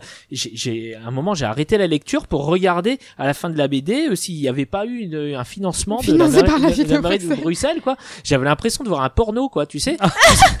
non mais tu sais. Tu sais- non, mais mais alors, je peux comprendre parce que j'ai les cru que. pornos où tu sais ils mettent un- ils mettent une histoire euh, pour pour pouvoir montrer les scènes de sexe. Bah là j'avais un peu l'impression qu'ils essayaient de faire une histoire pour pouvoir euh, bah, faire visiter Je suis- Bruxelles et donner envie aux gens de Je visiter. suis Bruxelles, d'accord pour ce passage parce que moi j'ai cru que c'était un truc, tu vois, les toute la lignée chez Futuro des albums hommage au Louvre. Oui. et ben oui, en voilà, fait du coup ça, à ouais. ce moment-là, j'ai cru ça fait truc de commande Oui, et tout de la vie de je me suis Bruxelles. dit que mais après c'est pareil moi ça m'a pas ça... je j'ai cru j'ai vu ce clin enfin ce- j'ai pensé au truc du Louvre mais ça Ouais. m'a pas gêné parce que je me suis dit c'est pareil ça en fait ça va avec l'hommage de rendre hommage à la ville de Bruxelles Ouais. tu ouais. vois ce que je veux dire? D'accord. Oui. c'est que ça m'a pas gêné non plus mais Ouais, après ouais. j'ai vu le truc et Je, je effectivement trouve ça me fait en mettait trop quoi, tu vois. Bah, il, il Ouais. aime cette ville Oui, oui, Bon, on sent, donc- on sent. Bon, euh, à mon sens, c'est un détail. Mais bon, d'accord, Voilà. j'entends. Et après, bah moi c'est concernant la fin. Eh ben, vas-y, allez, Alors- on est dans la partie spoiler. Alors donc la fin, bon, vous avez, vous avez lu l'album, hein, de toute façon, si vous connaissez. euh, voilà, si, vous ne l'avez pas lu, mais que vous en foutez, vous écoutez. Oui, voilà, vous écoutez. Donc euh, Et donc, à la fin, Donc, à la fin. fin, à la fin, à la fin, donc euh, on Mortimer- apprend que, ouais, ouais. Mortimer euh, arrive à se débrouiller. Donc ils sont, alors pour rappel, ils, ils vont lancer une, un bombardement sur Bruxelles parce Oui. que le palais de justice, voilà, il y a une Il y a sorte de rayonnements. Mais on a lu l'album, c'est bon, on est dans la rayonnement, voilà. partie spoiler, on le sait. Et donc, euh, et donc voilà, ils veulent, ils veulent, euh, ils veulent bombarder, euh, lancer des missiles euh, atomiques. Enfin, ils vont raser, ils veulent raser Bruxelles pour, euh, voilà, pour pour empêcher ce rayonnement de se propager. Euh, le problème, c'est que Mortimer, euh, voilà, euh, Mortimer, il veut pas faire ça parce qu'il y a des gens qui vivent encore dans Bruxelles. Il veut surtout pas euh, que euh, que ce que voilà, tuer tuer tous ces gens qui qui vivent encore dans Bruxelles. Et alors? Et alors, du coup, c'est qu'est-ce qu'il fait? Il active, il active le donc la, la pyramide euh, pour que le rayonnement euh, fasse, euh, enfin, se répande dans le monde, ce qui ce qui neutraliserait toute forme d'énergie. Tout à fait. Voilà. C'est d'ailleurs ce qui se passe. hein, Pour sauver, pour sauver les quelques personnes qui habitent à Bruxelles. Oui. Et donc tout ce qui est électrique, tout ce qui est tout ce qui utilise de l'énergie va s'arrêter net. Donc Oui. c'est à dire que tous les avions qui volaient euh, dans le monde vont se cracher. Ah. Tout, euh, enfin d'accord. voilà, il y, a- il y aura. Mais en fait, ce mec-là, c'est un, c'est un, C'est le un plus tueur grand- C'est le plus grand serial Alors- killer de la planète, quoi. Enfin, c'est. Oui, c'est le le- professeur c'est- Mortimer. Voilà, ouais, mais euh, c'est, mais c'est, mais il est pire qu'Hitler, il est pire que Alors, tout, quoi. c'est vrai- Enfin, c'est vrai le nombre de morts Attends, qu'il a c'est fait. Ulrich, c'est ça, c'est Ulrich. Ben en fait, sous c'est ça, sous c'est un masque en fait. En dessous, il y a Ulrich. Et à la fin, et à la fin, on le voit se prôner peinard dans Bruxelles, voilà. donc- Enfin, pas dans Bruxelles, mais euh, dans Londres, il, voilà, à cheval et tout. Enfin, il est pas du tout condamné, quoi, le mec. Non, le mec, parce il que est. parce que finalement, ben c'est aussi c'est c'est une utopie. Euh, dans le sens où ils veulent aussi revenir à un autre modèle économique Oui, de Oui, développement social, mais, etc. mais ça Par a contre- fait des milliers, voire des millions Alors, de morts, son ça c'est bien parce Voilà. qu'effectivement Des ce- centrales nucléaires ça et je n'y euh, avais pas pensé Mais j'y avais pas du tout moi pensé. non plus c'est là où on voit que Yigel a un petit côté euh, autiste hein, dans le côté je vais jusqu'au bout de mon idée quand même et Ah non, mais, non, mais que j'ai pensé tout de suite. et, pas- euh, et effectivement ouais t'as raison. Sur ce côté là oui t'as raison. On peut on peut pas on peut pas apporter Oui, de Je suis contre-argument d'accord. Par contre, moi, j'ai beaucoup aimé le truc de la. juste- c'est une fable. Attends je- on va la refaire c'est une fable. Oui, donc c'est pour ça oui, que ça passe quand même. C'est une fable avec le plan de Bruxelles. Ça te va? c'est une fable porno. Voilà, exactement. moi, j'ai beaucoup aimé le truc de. un avec peu un- avec survival. le, le méchant qui s'en sort à la fin, euh, avec tous les honneurs. Voilà. J'ai beaucoup aimé le truc survival. je le redis. Quoi L'ambiance survival. Tu sais quand ils sont justement dans ce truc où euh, le mode, de- enfin ils se débrouillent, c'est la société débrouillent, qui se débrouille oui, euh, avec la survie. Oui, oui, Mais moi oui. j'ai été surprise parce que je m'attendais pas du tout à trouver ce genre d'ambiance. oui, un dans un Blake et post Mortimer. post euh, post Bastapo, mais complètement. Déjà le Une- côté une un peu ambiance. ésotérique, c'était surprenant. Mais alors le côté, euh, une ambiance Tchernobyl quoi ouais, bah c'était euh, c'était bien cool, voilà.